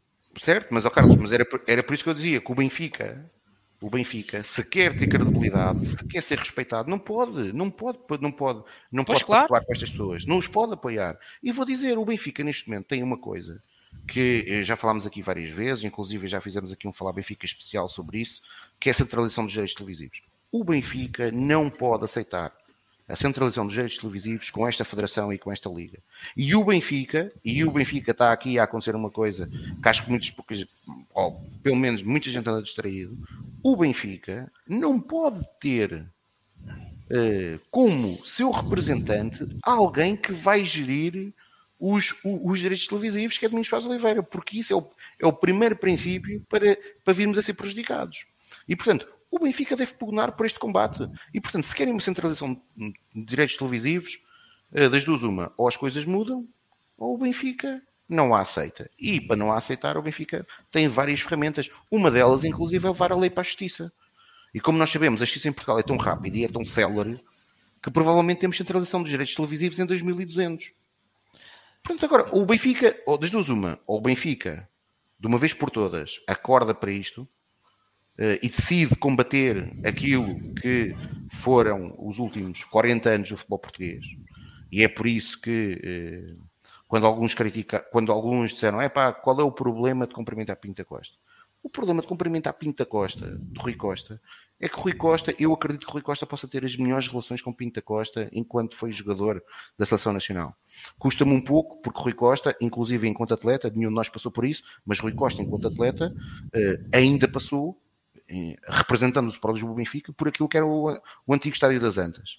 Eh, E já enquanto dirigente do Sport Lisboa Benfica, aliás, em 2012, 2013, há uma, há uma célebre intervenção pública do Rui Costa no Estádio da Luz, eh, relacionada, relacionada também com, com, com aquilo que era o modus operandi do Futebol Clube do Porto, que continua praticamente igual. Eh, mas agora, Rui Costa é o presidente e é a figura número um do Sport Lisboa Benfica. Clube que em Assembleia Geral votou um corte de relações institucional com o Futebol Clube do Porto Pinta Costa. Portanto, a, figura institucional do Sport, a, a principal figura institucional do Sport Lisboa Benfica tem que perceber que há determinado tipo de comportamentos que publicamente não se podem ter. Depois, se ele particularmente quer dar um abraço ao Pinta Costa, agora, publicamente, qual é a imagem que ele passou? Ou qual é a imagem que ele passa quanto aos sorrisos e abraços? E depois tudo o que se passou dos e-mails e afins, pô. É que depois som- somos, somos, e principalmente nós adeptos, somos completamente humilhados quando no ano passado temos Pinto da Costa em pleno estádio da luz, como o Pedro Carmo agora estava a dizer em meio, a fazer uma reportagem, eh, depois de tudo o que o Porto Canal fez para divulgar todos os mails do Benfica, inclusive é condenados na justiça, eh, e o Benfica ainda não sei, ainda não sei como é que isso acabou, se o Benfica se já, se já transitou em julgado ou não, mas o Benfica Não, ganhou não. e Acho que portanto, está em recurso. Acho que está em recurso. não. se o Benfica vencer, o Foco do Porto terá que indemnizar o Sport Lisboa Benfica. E o Benfica abre as portas ao Porto Canal. E agora, e por acaso é curioso, eh, mas já era expectável, não é? Porque quem conhece a personagem, e não é preciso, só, só, só, só quem não o conhece, só, quem não o conhece é porque anda distraído e nunca acompanhou o fenómeno desportivo em Portugal. Mas lá está. Agora Pinta Costa já conseguiu no último jogo dar, dar aquele abraço, eh, dar aquele toque eh, que ele dá sempre especial eh, a, a Rui Costa a dizer que nem o viu, não é? Já, já, já, já o veio, já o veio a acossá-lo.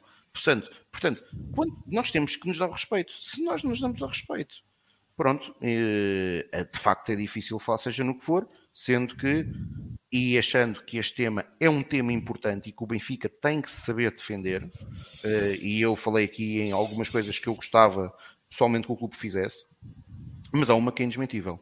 Só um clube que seja gerido de forma mais transparente internamente eh, e que, portanto, dê o exemplo, e um clube que se preocupe mais com aquilo que são a sua principal tarefa, que é ser competente também dentro do campo, é que pode ganhar, porque eh, esta época correu mal e está muito longe da principal razão ser a arbitragem. E isto tem que ficar bem claro, porque se nós acharmos que a principal razão daquilo que aconteceu esta época foi a arbitragem, então, meus amigos, para o ano vamos estar Mereces aqui. mais 10 anos destes. Vamos estar aqui outra vez a queixar-nos disto. Claro, evidente. Ninguém diz que é o principal. Longe Ora, de quer dizer, se alguém diz. Força E agora, o que esperar desse encontro de sexta-feira 13 em Passos Ferreira? Pedro? Há que esperar, honestamente, pouco ou nada. Quer dizer, é o. É daqueles jogos que eu não tenho. Não tenho pica nenhuma, não tenho vontade nenhuma. É, um jogo, o primeiro jogo para a época entusiasma-me contra o, uma equipa da quarta divisão da Suíça, entusiasma-me muito mais do que a expectativa que eu tenho para este jogo. Não, honestamente, talvez valerá a pena para ver o, alguns dos miúdos que o Nelson de Veríssimo poderá pôr na equipa titular e, e pouco mais. É, é, é um concluir. E é, pronto, lá está. É o, é o último jogo desta época penosa, portanto, pensamento positivo, não, não haverá mais. Não, não, depois deste jogo não vai haver mais desgraças, pelo menos durante dois meses. Porque. Não, não, honestamente, não. Quero que o Benfica ganhe, como é óbvio. É sempre para ganhar, sempre que o Mano, o Mano Sagrado está em jogo é para ganhar. Que os miúdos se mostrem, que digam qualquer coisa, que, que mostrem capacidade, que mostrem algo que, que, faça acreditar que possam vir a ser parte do futuro. É mais, ou seja, é, é aquilo que nós já estamos a dizer há, há uns 7 ou 8 jogos desta parte. É, dignidade. Portanto, é sair no meio disto tudo com um bocadinho de dignidade, um bocadinho de honra, que neste momento está, está muito difícil. Tá? Mas honestamente não tenho grande expectativa. Não, ainda por cima, depois toda esta atrapalhada dos bilhetes e do jogo ser para sexta-feira, isso tudo até, é ter nisso, é nisso, é, se trabalha mal no Benfica. Não sei se o culpa é do Benfica, se é dos outros, seja de quem for. Sei que, sei que dos benfiquistas que compraram e que queriam comprar o bilhete e queriam ir uh, ver o jogo a Passos de Ferreira, não é. Sei que esses não têm culpa nenhuma. Mas, olha, foi isto que acabe. Chegue sexta-feira depressa às 10 e tal da, da noite para, para podermos dar esta época por finalmente fechada e durante uns, umas semanas temos algum descanso e depois pensarmos no, no que vem a seguir porque é, é demasiado torturoso tudo isto que se está a passar. Um, Carlos, tu agora o que é que tu esperas desse encontro? Eu, eu como sempre, e isso, como, como pessoa repetitiva que sou, espero ganhar, como é óbvio. Uh, agora, uh, é, é, claramente um jogo com todas as condições para ser uma incógnita total. Uh, um jogo de tripla em termos do, do, dos elementos escolhidos, porque um, já não tínhamos Rafa, uh, Diogo Gonçalves parece que vamos ter, não tínhamos Everton, agora junta-se a, a, essas, a essas ausências, junta-se também Weigl uh, e Gonçalo Ramos por, por questão de cartões, uh, portanto, quer dizer, não sabe, não, não, é, é, virtualmente impossível tentar fazer um exercício de antecipação, um exercício de adivinhação àquilo que vai ser um, o 11 escalado por, por Nelson Veríssimo. Um, ainda assim, confesso que tenho alguma esperança de que possam ser, neste, neste contexto de um jogo que é claramente agora só de cumprir calendário, uh, possa ser dado, se calhar, uma oportunidade, uh, ser dada uma oportunidade a Tiago Veia, por exemplo. Um, mas efetivamente nem sequer me consigo atrever muito mais a, a, a, a dar grandes sugestões, porque não faço ideia o que é que, que, é que ele vai ter em mente, se vai querer de repente dar, dar tempo a Seferovic, se vai querer, como também já vi no, nos jornais, uh, dar quase um prémio de recuperação, digamos assim, a Rodrigo Pinho.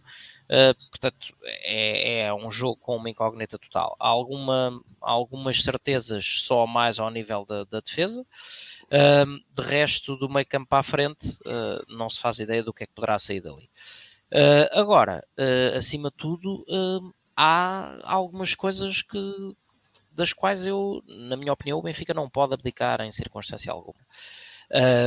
sendo que uma delas é de que seja uma, um encerrar digno, já que, mais uma vez, não conseguimos, com a derrota, uma, uma sequência de, de vitórias. Portanto, ver se conseguimos terminar o campeonato com uma sequência de uma vitória seguida uh, e, e, pronto, e fazer, fazer pelo menos um fecho minimamente digno, poder proporcionar, se possível, a Darwin mais um golinho ou dois não vá uh, o Taremi e o seu Futebol Clube do Porto arranjar um jogo de treino e ele marcar 150 golos na, na última jornada. Uh, mas não há muito mais, não há muito mais a, a dizer do que isso. Esperar uma, uma participação digna, um encerramento minimamente digno, porque uh, um bocado naquele, naquele, naquela, naquela lógica de que é sempre a última memória que fica, uh, pelo menos uh, o Benfica terminar o campeonato com uma vitória, um, um campeonato que correu tão mal, uh, um ano que correu tão mal em todos os aspectos, ao nível doméstico, ao nível interno, pelo menos que o último capítulo desta novela horrorosa seja uma vitória, uh, que pronto, que quanto mais não seja do ponto de vista uh, meramente mental e teórico, uh, dê o mote para que se comece rapidamente a pensar na, na, próxima época sem o pessimismo de ainda terminar com, com, com um jogo em que o Benfica não conseguiu ganhar sequer. Estás em mute. Estás em mute,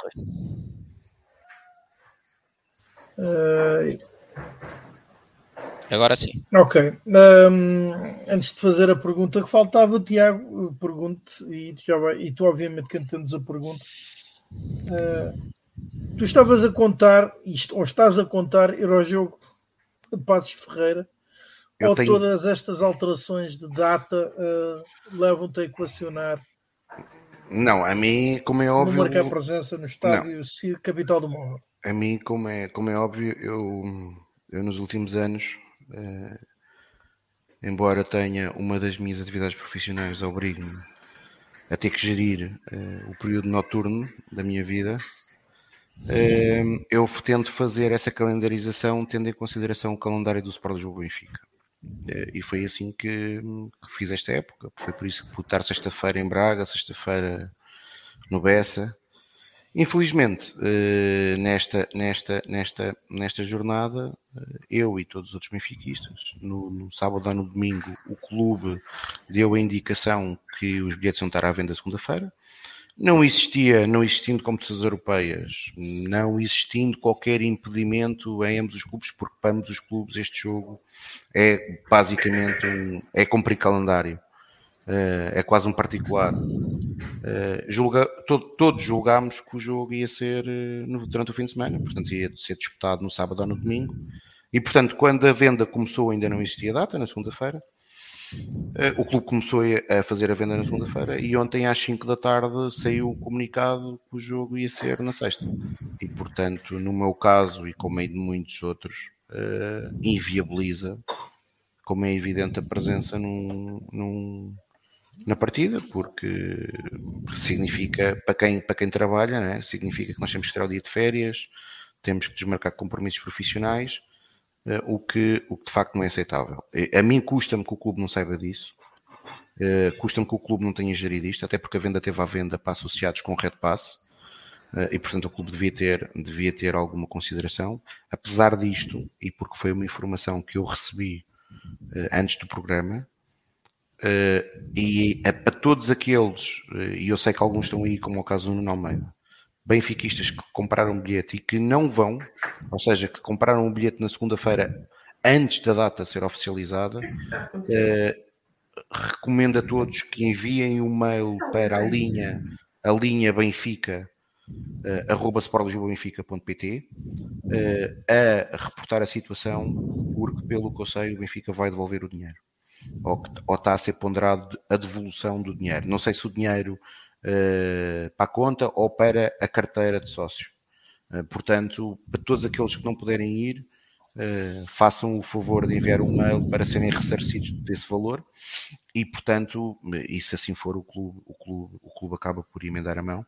Ou deixem estar e ajudem o clube que precisa. Qual clube? O Passo Ferreira?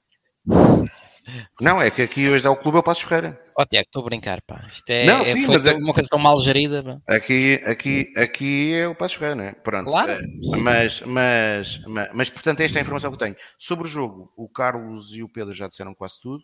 Eh, eu confesso que o Pedro estava a dizer há pouco de ver alguns minutos a jogar. Epá, eu sou claramente contra uh, e espero que Nelson Veríssimo, que tem sido tão conservador, uh, e ele até foi treinador da equipa bem, mas tem sido tão conservador na gestão de alguns miúdos, e dou o exemplo, para mim fez muito pouco sentido com as ausências de Everton e de, e de Rafa. Até podendo, em algum racional, perceber que, até por motivos de, do jogo, uh, daquilo que Nelson Veríssimo queria do jogo, uh, poder tentar perceber o racional da colocação de Lázaro e de Gil Dias, não consigo de todo entender como é que Tiago Gouveia, no jogo em que o Benfica precisava de vencer contra o Fogo do Porto, não teve meia hora de jogo, por exemplo. Quando o Benfica precisava de atacar e o Benfica uh, era a equipa que teria que vencer o jogo. Oh, oh, Tiago, e quando já se tinha visto aquilo que falámos sobre a postura, o Porto não estava propriamente interessado em ser avassalador. Certo, é? portanto não, portanto, não O Benfica consigo. tinha bola e precisava de furar um bloco baixo que não conseguia. Não consigo entender como é, como é que o Tiago Veia não jogou, mas pronto, respeito à opção de Nelson de Veríssimo. Agora, também não. E, e, respondendo àquilo que estava a dizer o Pedro, o que eu não quero é que Nelson de Veríssimo agora chegue a Passos de Ferreira e meta 5 ou 6 jogadores da formação porque isso normalmente depois também dá mau resultado. Como é evidente, os miúdos não têm automatismos, não estão habituados a jogar. É como uma coisa, e nós já falamos aqui várias vezes, uma coisa é jogar ao lado do Rafa, do Weigl, do Darwin, do Gonçalo Ramos. Outra coisa é jogar ao lado de colegas que eh, provavelmente vão entrar tão nervosos como, como, como, como, como Tiago Veia, por exemplo, eh, e portanto hum, espero que, eh, que, que exista alguma aposta que seja uma aposta ponderada. E, e, creio que pelas ausências, Tiago Gouveia certamente, provavelmente irá entrar de início. Isso para mim faz todo sentido. Uh, agora espero que os restantes atletas que se falam seja, seja, seja muito ponderada a sua inclusão na equipa principal. E depois, pronto, por fim, é aquilo que o, Car que o Carlos disse. Uh, uh, obviamente que este jogo não apaga nada do que, do que é a época, mas que seja um jogo em que a equipa do Benfica vença. e Espero que os jogadores tenham as férias possíveis, porque as nossas já as estragaram. Ora, uh, avançamos uh, neste programa. Uh, então, vem agora o tema então, que foi adicionado à agenda original. é oh, a notícia, a última notícia que surgiu que a auditoria forense ASAD do Benfica não estará pronta antes do final do ano e relembramos que o presidente do clube, Rui Costa, havia prometido que a mesma estaria concluída antes, ou seja, ou até ao final de outubro de 2021, não ficará concluída sequer a 31 de dezembro de 2021 22. Entretanto, o Benfica lançou mais um empréstimo obrigacionista de 40 milhões de euros e no prospecto indica que o processo cartão vermelho é um risco ao sucesso do próprio empréstimo. Uh, Pedro Carmo, o que tem para dizer sobre isto? Pois, quer dizer, em relação ao empréstimo obrigacionista, não, honestamente não, não me choca, não, é uma forma do clube se financiar que não, que não seja recorrendo aos, aos típicos empréstimos bancários. Portanto, não me choca, não. Pode, pode ser uma necessidade de tesouraria emergente, portanto, pode ser grave, mas pode ser também uma coisa perfeitamente normal. Não, não é por aí. Um, em relação aos comentários sobre a auditoria, aquilo que é dito no prospecto, portanto, que será dito pela direção, que a, a, tal auditoria que o Rui Costa ainda só está há seis meses, portanto não pode fazer muito mais, que afinal era para ser uh, em outubro, ou novembro, ou dezembro, e afinal é só daqui a, a mais seis meses. Não me espanta. Pelo menos. Não me espanta, porque eu acho que já toda a gente percebeu que não há grande vontade na auditoria sair, portanto, não há grande vontade de sequer de fazer auditoria, portanto, não, nós não temos não temos grandes pormenores sobre quem está a fazer a auditoria, o que, é que, o que é que já está feito, o que é que não está. Portanto, é, continua tudo muito obscuro, muito pouco transparente. E, e olhando para, para, as palavras de, do comunicado do Benfica, parece que há mais, há mais vontade em defender quem saiu do Benfica e está a ser acusado pelo Ministério Público do que o próprio Benfica. Portanto, há, a vontade do Benfica parece mais ilibar as pessoas do que realmente perceber se aconteceu alguma coisa ou não. Sem dúvida, aquele último parágrafo é, é miserável. É miserável. Portanto, é, é assim. Não me espanta, não me espanta absolutamente nada. O, o que me vai espantar é se de facto a auditoria vier, os resultados da auditoria vierem a lume, uh, etc. E tal.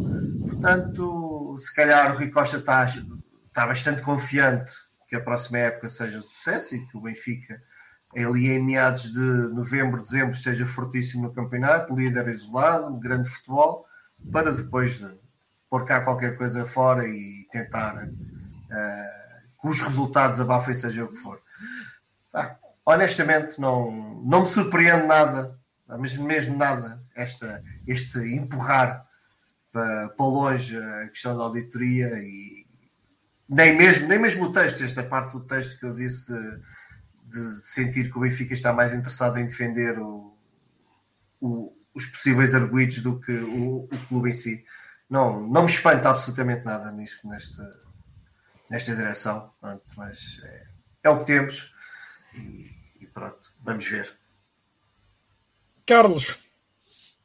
Bom, um, quanto ao empréstimo obrigacionista, é, é, é, mostra ou exibe um sinal de, de, alguma preocupação num ano em que apesar de tudo o Benfica com aquela, com aquela participação anormalmente positiva, anormalmente, não por ser o nosso pergaminho histórico, mas por aquilo que tem sido os últimos anos, um, com essa participação positiva no, na Champions e a receita de que aí veio, que rondou, creio eu, os 60 milhões, um, precisar de, de, um ato destes para efeitos de gestão corrente, uh, mostra que uh, efetivamente há, há, uma, há uma fatura muito grande a pagar uh, com tudo aquilo que temos referido, o despesismo uh, ao nível de, de, uma série de contratações, o despesismo ao nível de, da anterior equipa técnica que ainda estamos a pagar, etc. E, portanto, o Benfica não, não gerou receita, apesar de lá estar desses quase 60 milhões da Liga dos Campeões, ainda assim não gerou receita suficiente para conseguir uh, cumprir com, com, com, o ressarcir aos investidores do, do, da edição anterior do empréstimo obrigacionista e, portanto, está a fazer aquele, aquele ciclo infelizmente mais ou menos usual de, de empréstimo para uh, pagar as obrigações do anterior quando vence. Portanto, acaba por ser uh, pouco, mais, pouco mais do que um ato de gestão corrente uh, de, um, de, uma, de uma organização que, do ponto de vista financeiro, um, não, está, uh, não está a dar lucro, não está saudável como, como todos gostaríamos que estivesse. Um, ainda assim, eh, sou capaz de, de encarar essa, esse ato com relativa normalidade, tendo em conta que estamos a sair uh, de dois anos uh, com alguma, algum impacto ao nível das receitas uh, que decorreram do, mais dos tempos pandémicos, depois o mercado não está propriamente em alta e, e, portanto, o Benfica tem, tem uma, série de, uma série de obrigações para cumprir, fez algumas vendas, como por exemplo a de Pedrinho ao Shakhtar, que segundo a imprensa não foram liquidadas e portanto uh, é quase como um carrossel de, de, dificuldades que não são só nossas, também são, são de outros clubes e com isso se reflete uh, numa diminuição de liquidez e daí a necessidade deste empréstimo uh, obrigacionista. Portanto, quanto a isso... Um, não vejo, não vejo como, como uh, nada de perfeitamente anormal. Quanto à auditoria forense, uh, bom, na realidade um, não é algo que, que surpreenda nenhum aqui do, do, dos presentes neste painel. Nós, uh, ao, longo do, ao longo dos meses, fomos um, repetidamente referindo o, o, tudo aquilo que eram as, todas as táticas de, de lação e de adiamento que foram sucessivamente empregues, resultando, lá está, em, em sucessivos adiar, uh, adiamentos de, de, de, qualquer tipo de divulgação, mais a introdução ou a incorporação às prestações de, de, do, do, que eram os verdadeiros alvos da auditoria, começou por ser os três contratos, depois afinal eram mais uh, cerca de 50, uh, e não uma auditoria completa forense como é desde há muito reclamado, uh, e portanto é, é, é um retrato normal desta época, é uma época perdida. E foi perdida também ao nível da auditoria que deveria ter sido concluída em outubro do ano passado eh, e já se percebeu que também eh, que já se percebeu que não foi era fácil não é? Porque já estamos em maio mas além disso já se percebeu que não está sequer para para tão breve quanto isso eh, e portanto hum, tudo, todos os atos deste último biênio, digamos assim, que após um período que não, não nos estava a ser brilhante do ponto de vista desportivo.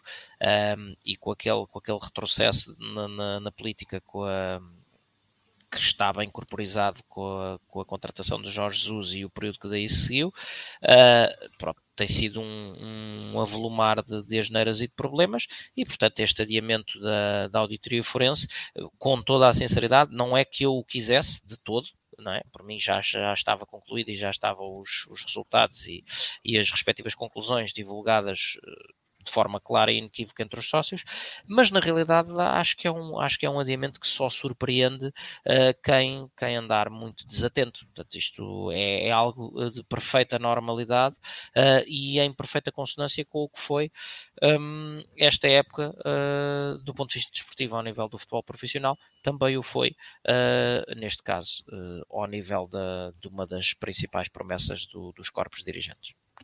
É, é sem surpresa que vejo isto, com, com algum pesar, mas sem surpresa. Por fim, tu, uh, Tiago, o que te para dizer?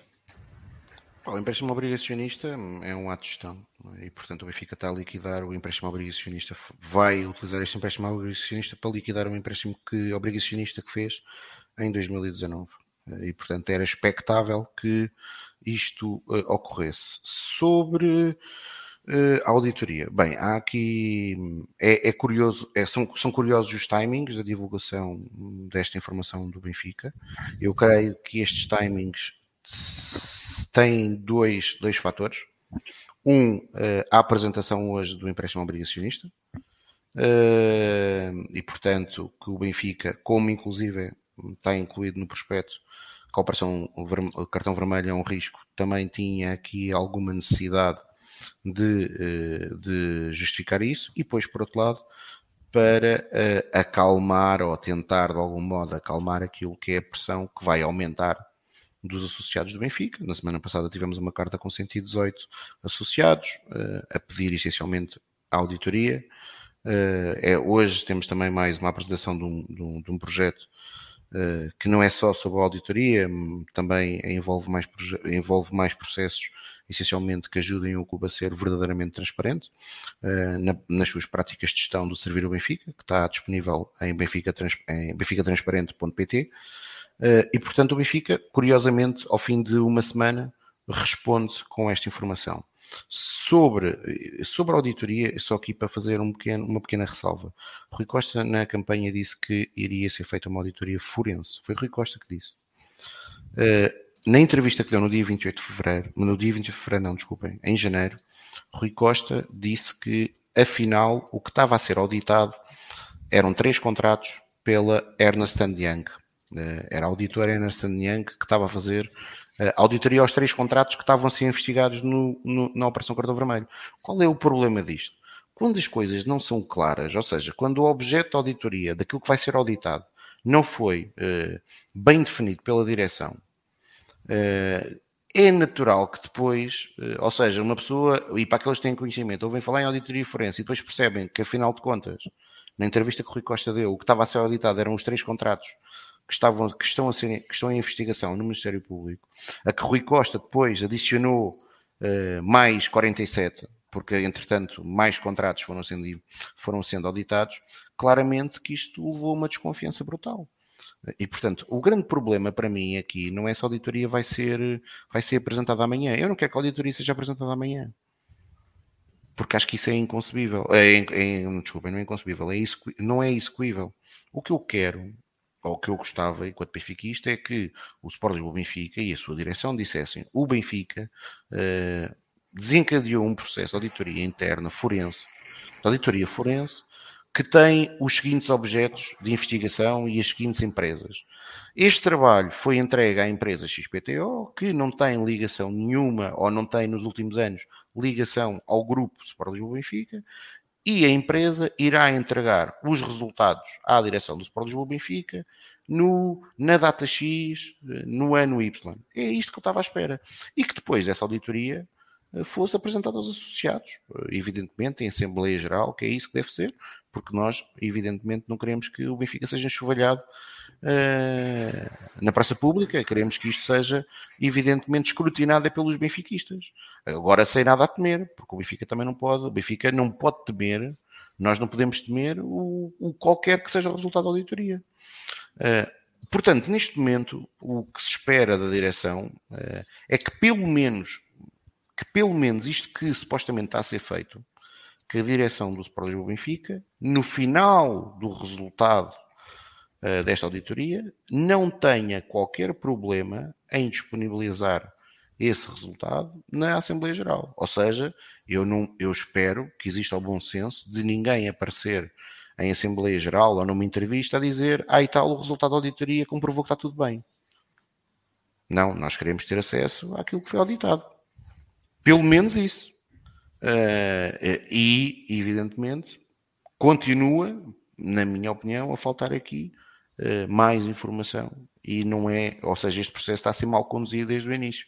Veremos como é que irá concluir, mas normalmente costuma-se dizer aquele velho ditado, não é? Algo que nasce torto, uh, raramente sem direito. Ora, uh, aquilo que parece ter sido endireitado uh, foi durante o fim de semana a situação das modalidades do Sport Lisboa e Benfica. Foram quatro títulos nacionais conquistados então pelas modalidades do clube, uh, isto se contarmos com o futebol feminino, que é uma modalidade junto então das, das restantes, embora seja sobre futebol. Um, o Benfica foi então, sagrou-se uh, então tricampeão de futebol feminino. Uh, bi, bi, bi, bi, bicampeão. Calma, calma. calma bicampeão de futebol já, feminino. Já estás a fazer o falar Benfica 130. Não, é que depois, é que depois vem alguém dizer. É para isto, não acompanham o futebol feminino, até dizem que são tricampeões. Na semana passada o homem disse que o Sander Cruz não era lateral esquerdo. Opa, é verdade. As minhas, as minhas desculpas a partir por esse momento, de facto. Uh, mas sim, pronto, o Benfica conquistou quatro títulos nacionais este fim de semana. Um, Carlos. Vamos a isso. O 4 em 5 possíveis, que é, é um fim de semana bom. Uh, uh, vamos começar, vou começar por um que, que não ganhámos hoje, que foi a, a Taça Revelação.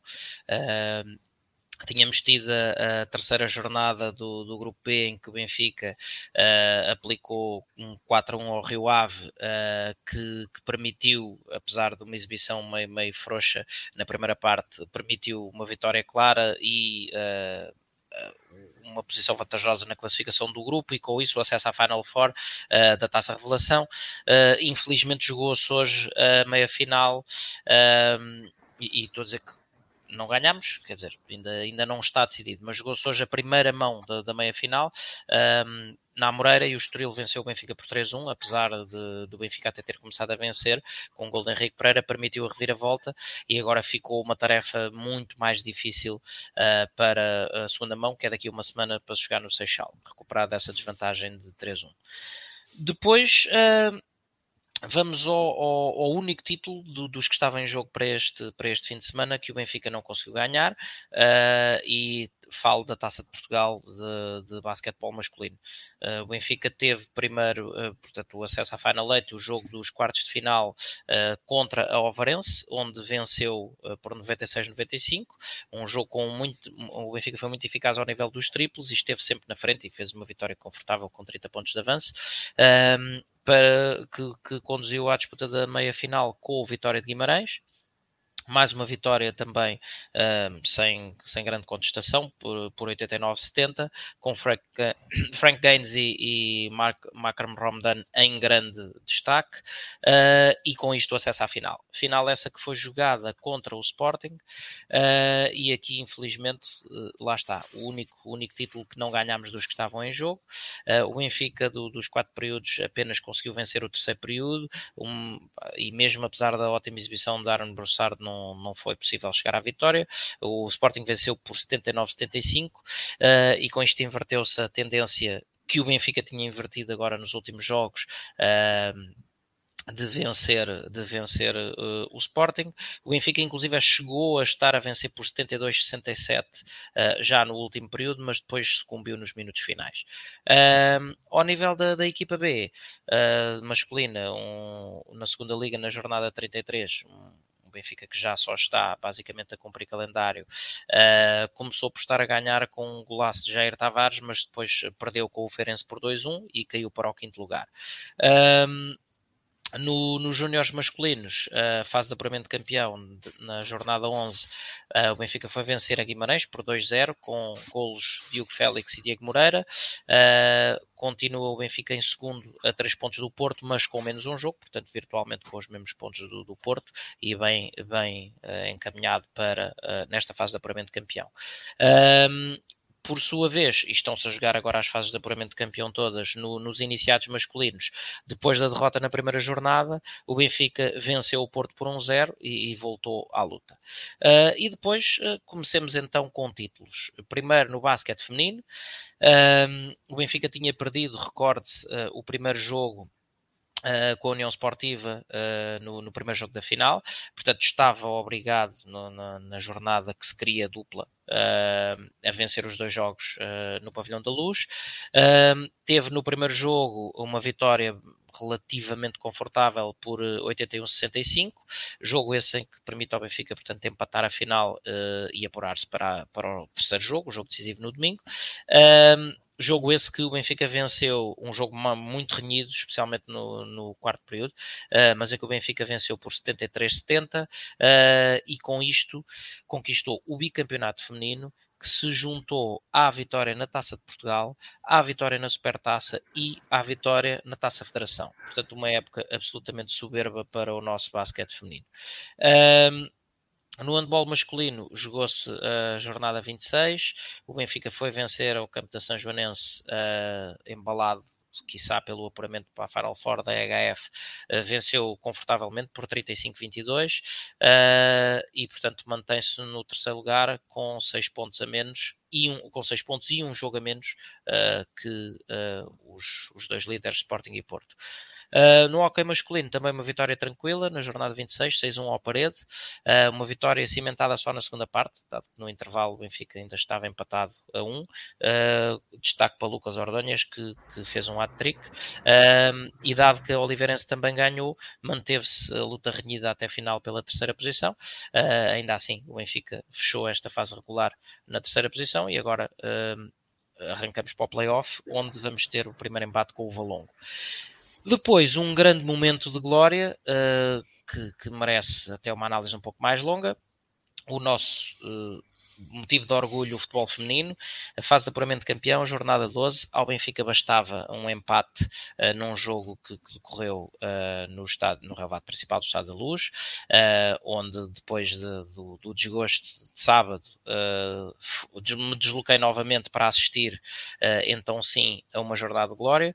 O Benfica vence, sem, vence o Sporting por 3-1 golos de Carol Costa e Andrea Faria logo nos primeiros 12 minutos. Um, o empate, como disse, chegava, mas eh, numa luta, num um estádio com mais de 14 mil pessoas, aliás, que foi o recorde uh, em provas oficiais uh, de assistência no futebol feminino no nosso país, o Benfica fez uma exibição de mão cheia que conquistou, uh, que, que, redundou na conquista do bicampeonato. As, as, nossas atletas foram extremamente eficazes no, no, aproveitamento das oportunidades. Primeiro, Carol Costa, no seguimento de um canto, num remate colocado, faz um 0. Logo a seguir, Andréa Faria Numa jogada em que aproveitou aquilo que parecia um cruzamento para uma zona morta de Chloé Lacasse, uh, aparece na direita uh, a finalizar e a fazer o 2-0, e portanto aos 12 minutos cheirava claramente a bicampeonato, com o Benfica confortavelmente uh, na frente. Ana Vitória, já na segunda parte, faz ainda o 3-0, no aproveitamento do, dali de, um, de uns ressaltos e de uma falha defensiva do Sporting. Um, e um Benfica que lá está a partir do 2-0 uh, assumiu uma postura uh, mais confortável de, de transição. Uh, o Sporting teve efetivamente bastante iniciativa, mas sem criar lances assim de especial perigo. no capítulo defensivo, Silvia Rebelo Imperial a comandar as operações uh, e uh, não esquecer se tivemos algumas dúvidas, algumas desconfianças uh, sobre o desempenho de Caitlin Talbert quando chegou ao clube no domingo fez uma exibição uh, de encher o olho, uh, rapidíssima a sair da baliza, uh, muito afoita a desfazer cruzamentos, até um penalti defendeu de Joana Marchão atentíssima nos remates de longe, faz uma defesa monumental de uma bola que, que eu curiosamente estava nessa direção, a bola ia entrar direitinha no ângulo uh, e, e Talbert faz uma defesa fabulosa uh, e portanto uh, numa exibição de mão cheia acho que para ser, para roçar ali a perfeição faltou só um golinho de Chloé Lacasse que na minha opinião foi, foi MVP da época pela, pela regularidade e pelo contributo que foi dando jornada após jornada, uh, e talvez um bocadinho mais de Jéssica que, que já a vi brilhar, aliás, na jornada anterior, por exemplo, já a vi brilhar mais do que, do que fez neste jogo. Uh, e claro, uh, obrigatório mencionar, mencionar o pulmão absolutamente gigante de Pauleta no meio campo a comandar ali as operações. E portanto, o que temos do futebol feminino são 12 jogos, 12 vitórias, apenas dois golos sofridos, sendo um do Sporting agora já no, já no, no fecho do jogo, um, gol que até há ali uma embrulhada no, entre, entre os avançados e a nossa guarda-redes, mas ok. Uh, e, um, e um gol sofrido na goleada de 6-1 ao Marítimo na jornada anterior, porque até, ao, até à décima jornada foram 10 jogos, 10 vitórias, sem qualquer gol sofrido. Um, Ora, o futebol. A treinadora do Benfica, Filipe Patão, disse no final da partida, ou formulou o desejo diretamente ao presidente Rui Costa a partir de agora o Benfica se, se pudesse jogar todos os jogos aqui para feminino, todos os jogos em estádio da luz. E eu acho muito bem, aliás, eh, eu queria só terminar de dando os parabéns às nossas meninas, que, bem merecem, são, são, como eu tive a oportunidade de dizer antes do jogo, uh, são quem melhor tem conjugado o verbo ganhar no, no nosso clube. Um, várias vezes aqui me insurgi ao longo do, dos meses para aquilo que eram as condições vá, não quero dizer deploráveis, mas eh, um pouco abaixo dos mínimos exigíveis uh, a que as nossas atletas estavam de alguma forma forçadas uh, a atuar quando estávamos a jogar no campo do Tapadinha. Pelo menos no Seixal seria obrigatório uh, e, e, acho que, acho que é, seria claramente aceitável que pudessem jogar muito mais vezes, porque não sempre, desde que devidamente articulado. Um, no, com, com, com, com, o futebol masculino, obviamente, uh, jogarem muito mais vezes no, no, no relevado principal do Estado da Luz. Uh, uma nota de desportivismo e fair play, porque é preciso, quando é merecido, um, o Sporting ou as suas jogadoras, por indicação da sua treinadora, ficaram no relevado para a cerimónia de entrega das medalhas, uh, à, neste caso, às atletas do Benfica. Portanto, que fica esta lição para todos os quadrantes do desporto uh, e com, com um foco, obviamente, no masculino, onde muitas vezes parece que. Tinha acontecido no voleibol. Uh, certo, eu não estou a dizer que não acontece nunca, mas estou a dizer que. Não, mas aconteceu, no, norma, sábado, no sábado aconteceu também. Deveria ser a norma e não a exceção. Uh, depois, antes de irmos a, a mais um título, no futsal masculino, jornada 25 da Primeira Liga, o Benfica venceu 8-1 uh, em Portimão, já vencia por 3 1 ao intervalo, um hat-trick de Rocha, uma vitória sem qualquer contestação e ficou fechada a classificação uh, para os playoffs, com o Benfica no segundo lugar do campeonato. Uh, e depois, o último dos quatro títulos que, que estiveram em jogo, o voleibol masculino, deixei para o fim propositadamente a modalidade neste caso a par desta gigantesca conquista do futebol feminino, mas a modalidade que tem sido talvez o, motivo de maior orgulho no, no, no setor masculino. jogo 3 da final contra o Sporting, o Benfica vence por 3-0 num jogo uh, em que nunca houve assim grande contestação. Uh, o Benfica sagra-se tricampeão num jogo em que assistimos mais uma vez, do alto dos seus quase 40 anos, a uma exibição assombrosa uh, de Hugo Gaspar. Um, um, triunfo verdadeiramente de luxo a coroar uma época em que o vôlei ganhou tudo. Ganhou o campeonato, neste caso o, o tricampeonato, ganhou a taça e ganhou a supertaça. Uh, o Benfica somou além disso, porque são números importantes, o sétimo título em 10 anos, o nosso décimo da secção. Uh, corremos agora atrás da Associação de Estudantes no Instituto Superior Técnico, uh, que no ranking está acima do Benfica com 13 campeonatos. para apanhar o espinho vai demorar um bocadinho mais, que eles têm 18, mas uma época absolutamente perfeita em que no âmbito doméstico, ou seja, nas competições nacionais o Benfica teve apenas uma derrota, uh, curiosamente por 3-0, mas o Benfica teve apenas uma única derrota contra o Fonte Bastardo na, jornada, na quinta jornada da segunda fase. Uh, e de resto, uh, com exibições de luxo, com, com um ambiente incrível também no, no pavilhão, com uma garra personificada por, por tudo aquilo que o professor Marcel Matos tem trazido à secção dele e não só, não esquecer muitas vezes o papel um, aglutinador que tem tido até para com as outras, eh, para com as outras modalidades, uh, uma vitória absolutamente eh, arrasadora e digna de nota. Uh, uma última notinha que me esqueci há pouco de dizer, na, na vitória do basquete feminino, um papel fundamental também, neste caso, na, na função de adeptos, da secção feminina de futsal, que, que, esteve na bancada a apoiar de forma incessante uh, as suas, suas colegas do basquete, uh, num, num, exemplo de, de, de intercooperação e de interrelação entre, entre as várias secções que, que, não, se, que não se perde nada que, que passa a ser a norma.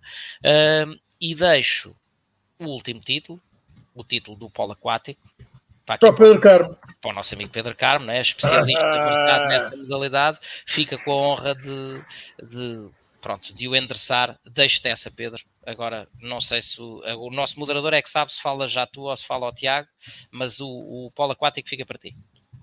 Então, olha, pode ser já tu, Pedro. Sendo assim, Sim, podes começar pelo polo aquático até. Assim. Até para, para, acabarmos em grande com o Tiago a, a, expressar a sua alegria e ele bem merece manifestar a sua alegria pelos títulos do Benfica neste fim de semana. De facto, é verdade, desde que o Falar Benfica começou a, a mencionar os meninos do Polo Aquático, que é uma secção que só tem vitórias e conquistou então o, o tricampeonato. Portanto, muitos parabéns à, às nossas meninas. Mas num fim de semana de, de tanto sucesso, São não podemos. Já, já, eram, já eram bicampeãs, é? Então, por isso mesmo, conquistaram o tricampeonato, foi o que eu disse.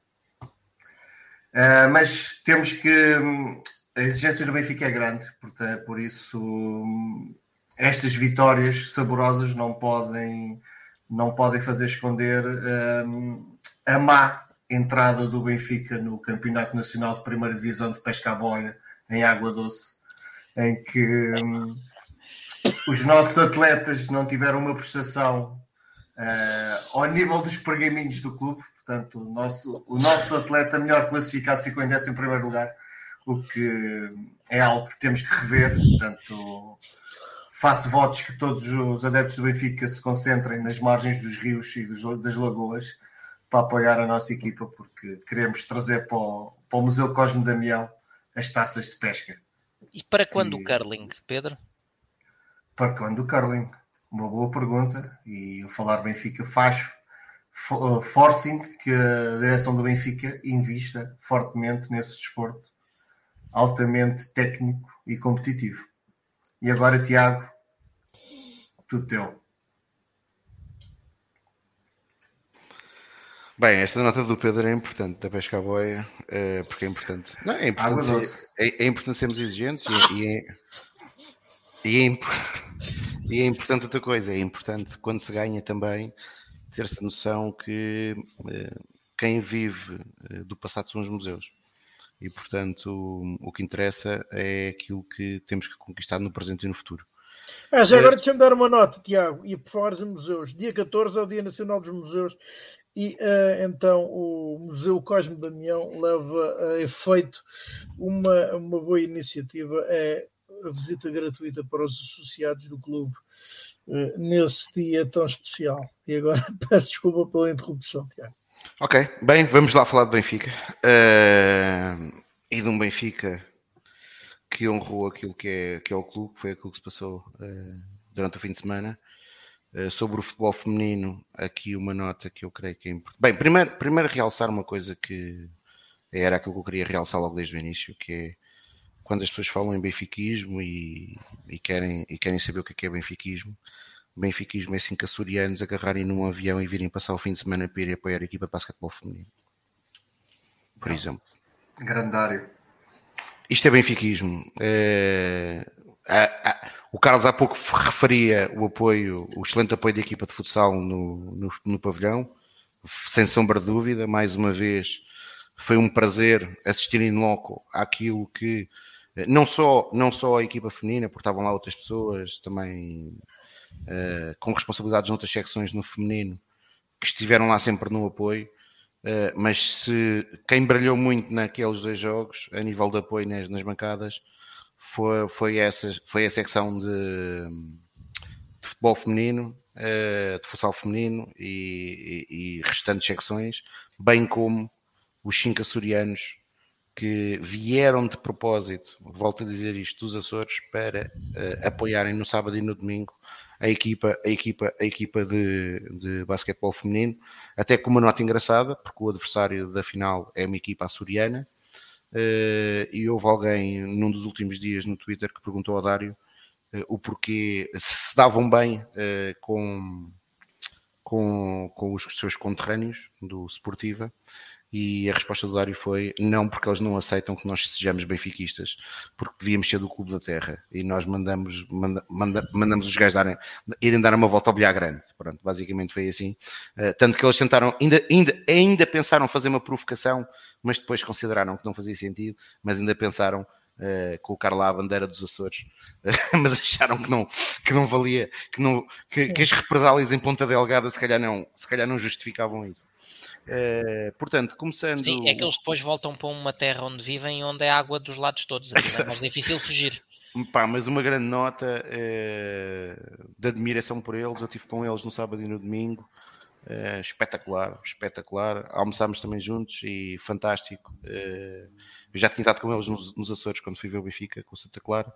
Uh, e pronto, se, quando, quando queremos falar de apoio das modalidades e queremos falar de benfiquismo, está aqui um excelente exemplo do que é, que é viver o Benfica.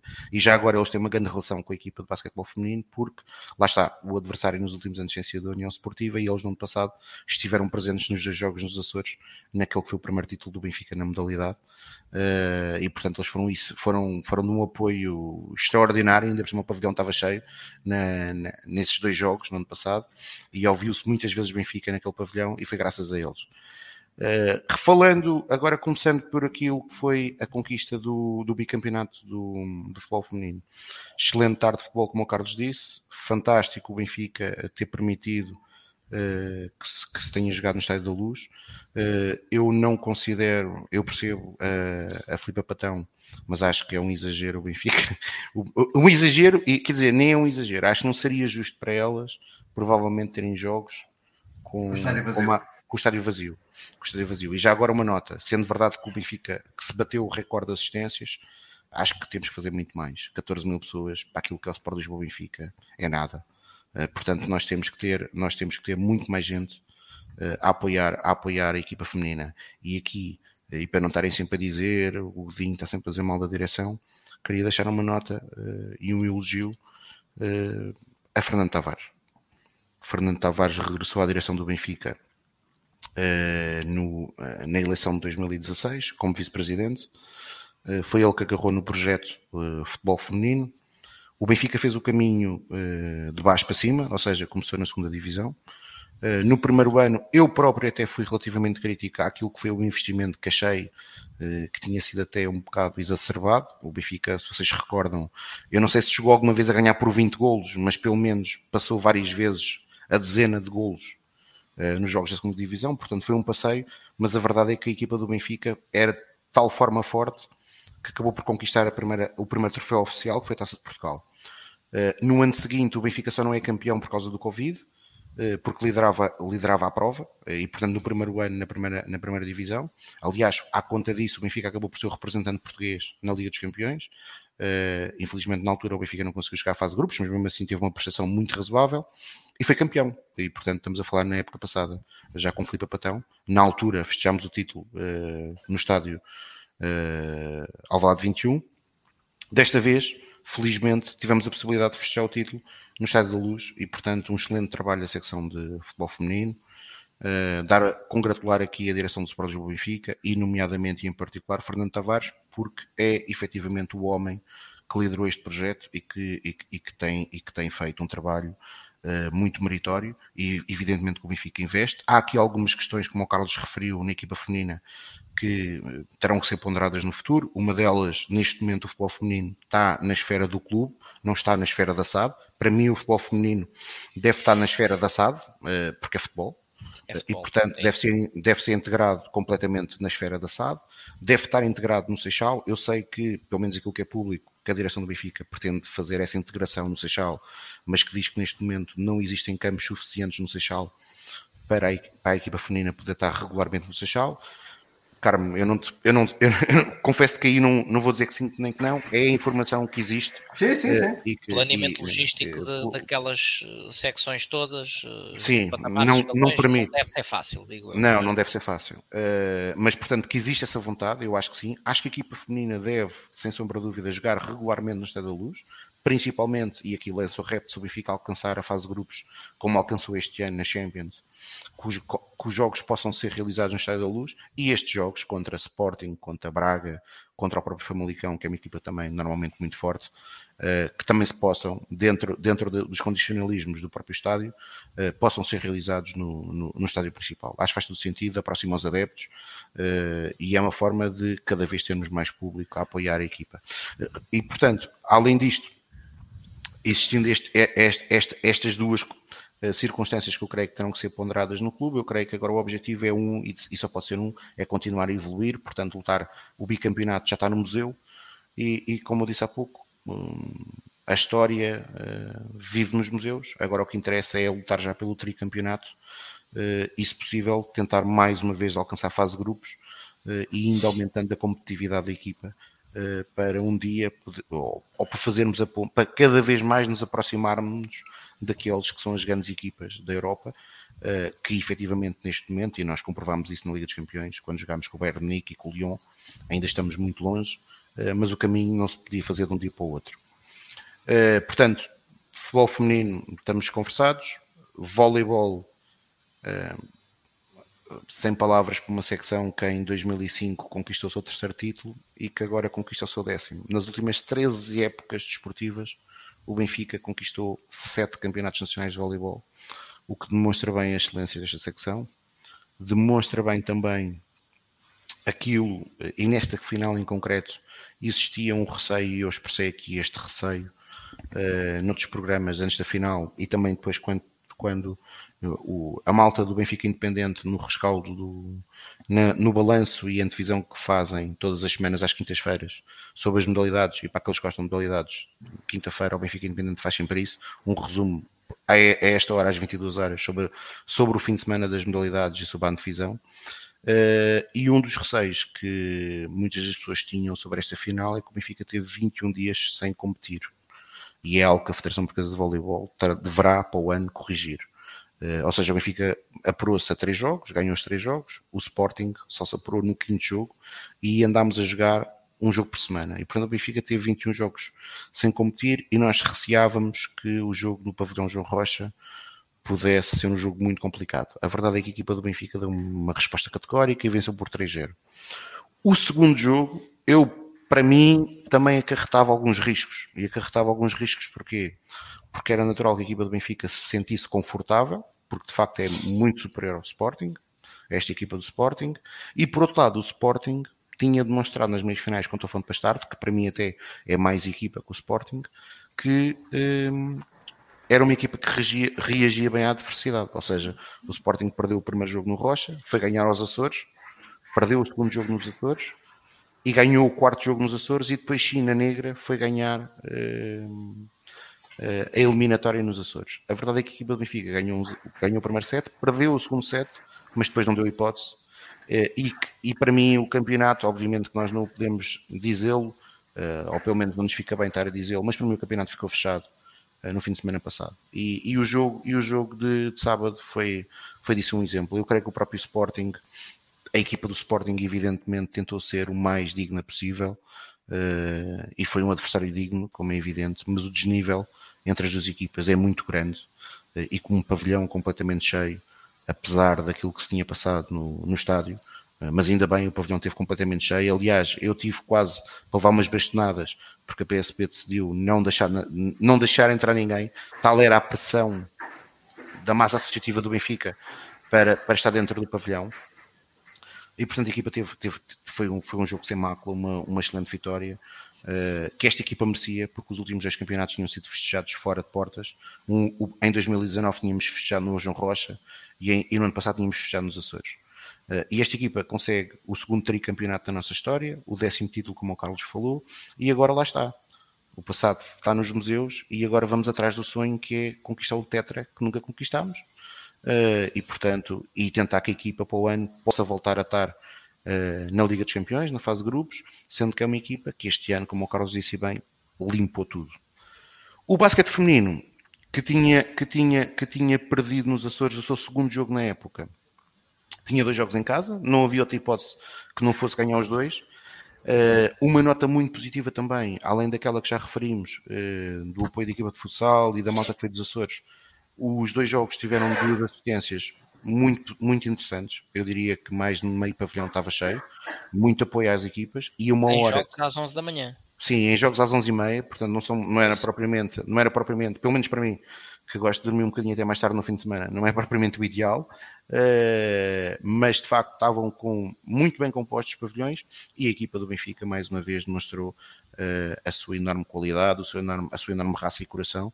E a verdade é que a equipa, uh, tirando momentos no terceiro período em que a União Esportiva aparentemente conseguiu-se aproximar, aparentemente não, aproximou-se do marcador, mas nunca conseguiu passar para a frente. Aliás, nem conseguiu sequer igualar o marcador. Isso tinha acontecido nos Açores, ou seja, a equipa do Benfica nos Açores tinha, tinha ido para o intervalo ganhar por 17 pontos e depois no terceiro período a União Esportiva tinha conseguido empatar. A verdade é que desta vez o Benfica não deu veleidades uh, e conquistou uh, de forma brilhante uh, o bicampeonato numa época culminada com a conquista de todos os troféus oficiais uh, e somente com duas derrotas em Portugal, uh, já nos playoffs, uma com Vitória e outra com a União Esportiva, mas de facto uma época extraordinária. Esperar que para o ano estejamos cá outra vez para conquistar o tricampeonato.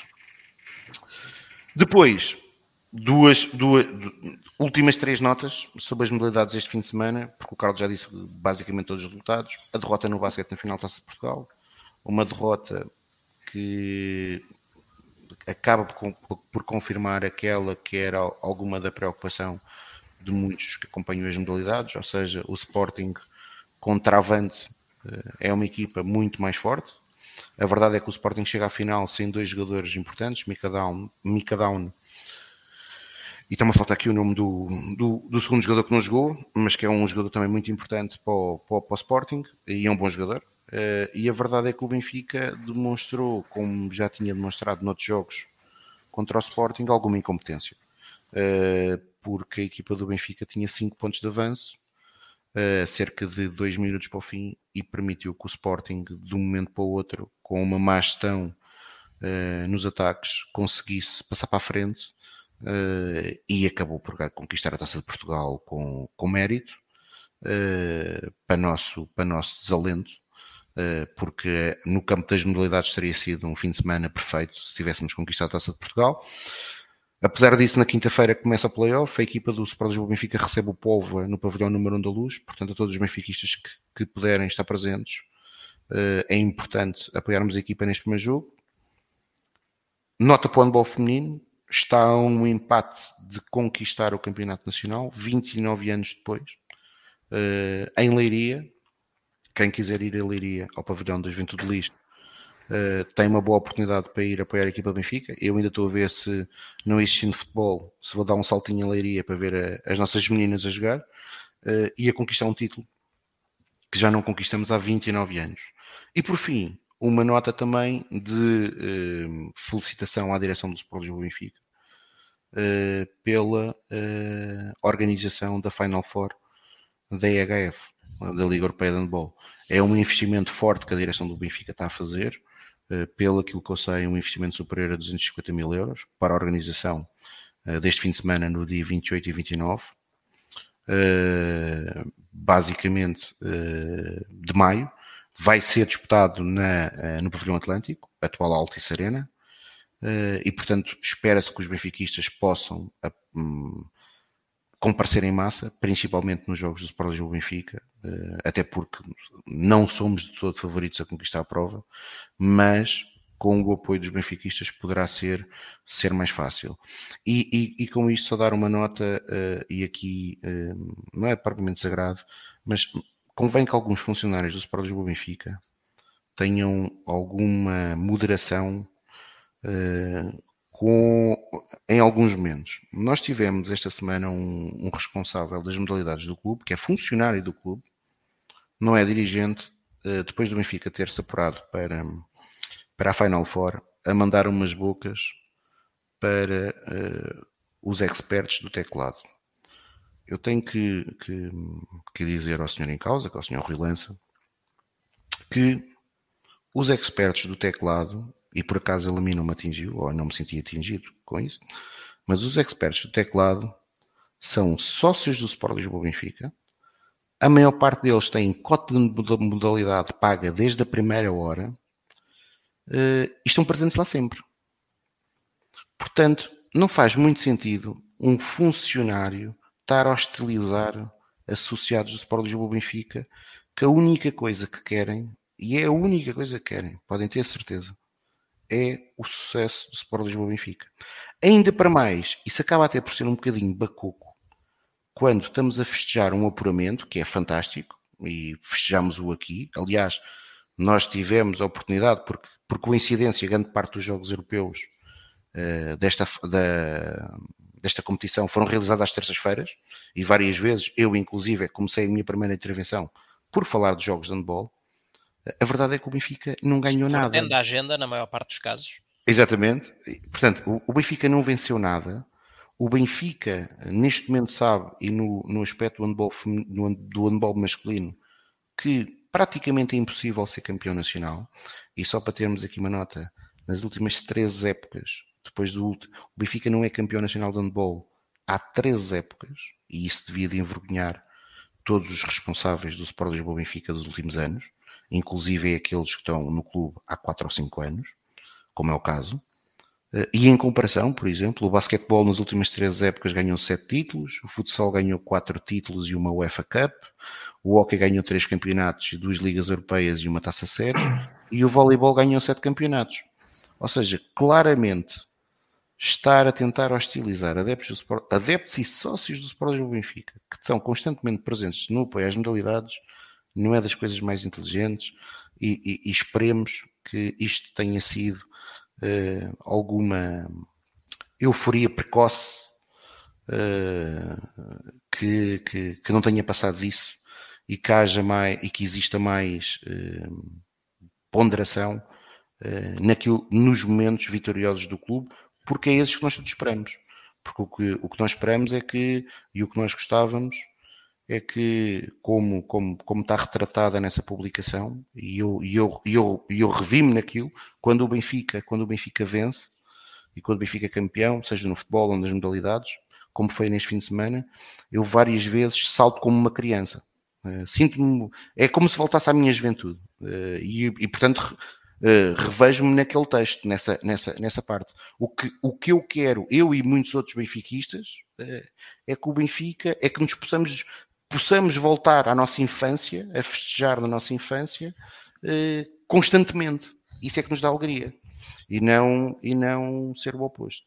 E portanto, só deixar esta nota, uh, mas, já, mas reforçar, e isso para mim é é o mais importante. Muitos parabéns à direção do Benfica por ter tomado a decisão de organizar uh, a Liga Europeia, esta Final Four, uh, e de fazer esse investimento. aliás, alguém nas redes sociais, uma página, disse que se calhar mais valia apostar num, num reforço para, para, para uma modalidade. Antes de fazer o investimento dos 250 mil euros, fazer o reforço. Já na altura tive a oportunidade de dizer, uh, tomar a nós que todo o dinheiro mal gasto no Benfica fosse, claro. fosse, fosse a organizar Final Fours, porque significa que quando nós estamos a organizar uma Final Four, que nós estamos lá.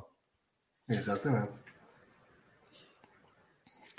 Olha, Portanto, oh, Rui. Viu o Benfica. Rui, e antes, antes de encerrares, eu queria só adicionar aqui um comentáriozinho, porque o Tiago tocou num, num tema que, que me é especialmente grato, uh, que é eh, esta noção de continuidade nas vitórias, porque as vitórias já conseguidas pertencem ao museu. Um, eu, pessoalmente, sou com relativa frequência atacado, precisamente, ou acusado de ser uma pessoa que festeja pouco. Um, é este tipo de exigência que, que eu quero para o Benfica. É que cada vitória, por mais fabulosa que seja, seja apenas e só encarada como o ponto de partida para a vitória seguinte. Uh, e, e, em fins de semana como estes, em que, em que houve tantas conquistas, uh, é o momento ideal para que os benfiquistas uh, sintam isso, percebam que cada vitória deve apenas e só ser encarada como isso, festejada no momento e a seguir arrumar e partir para a conquista seguinte, porque só assim é que o Benfica será Benfica, fiel ao seu espírito de vitória permanente.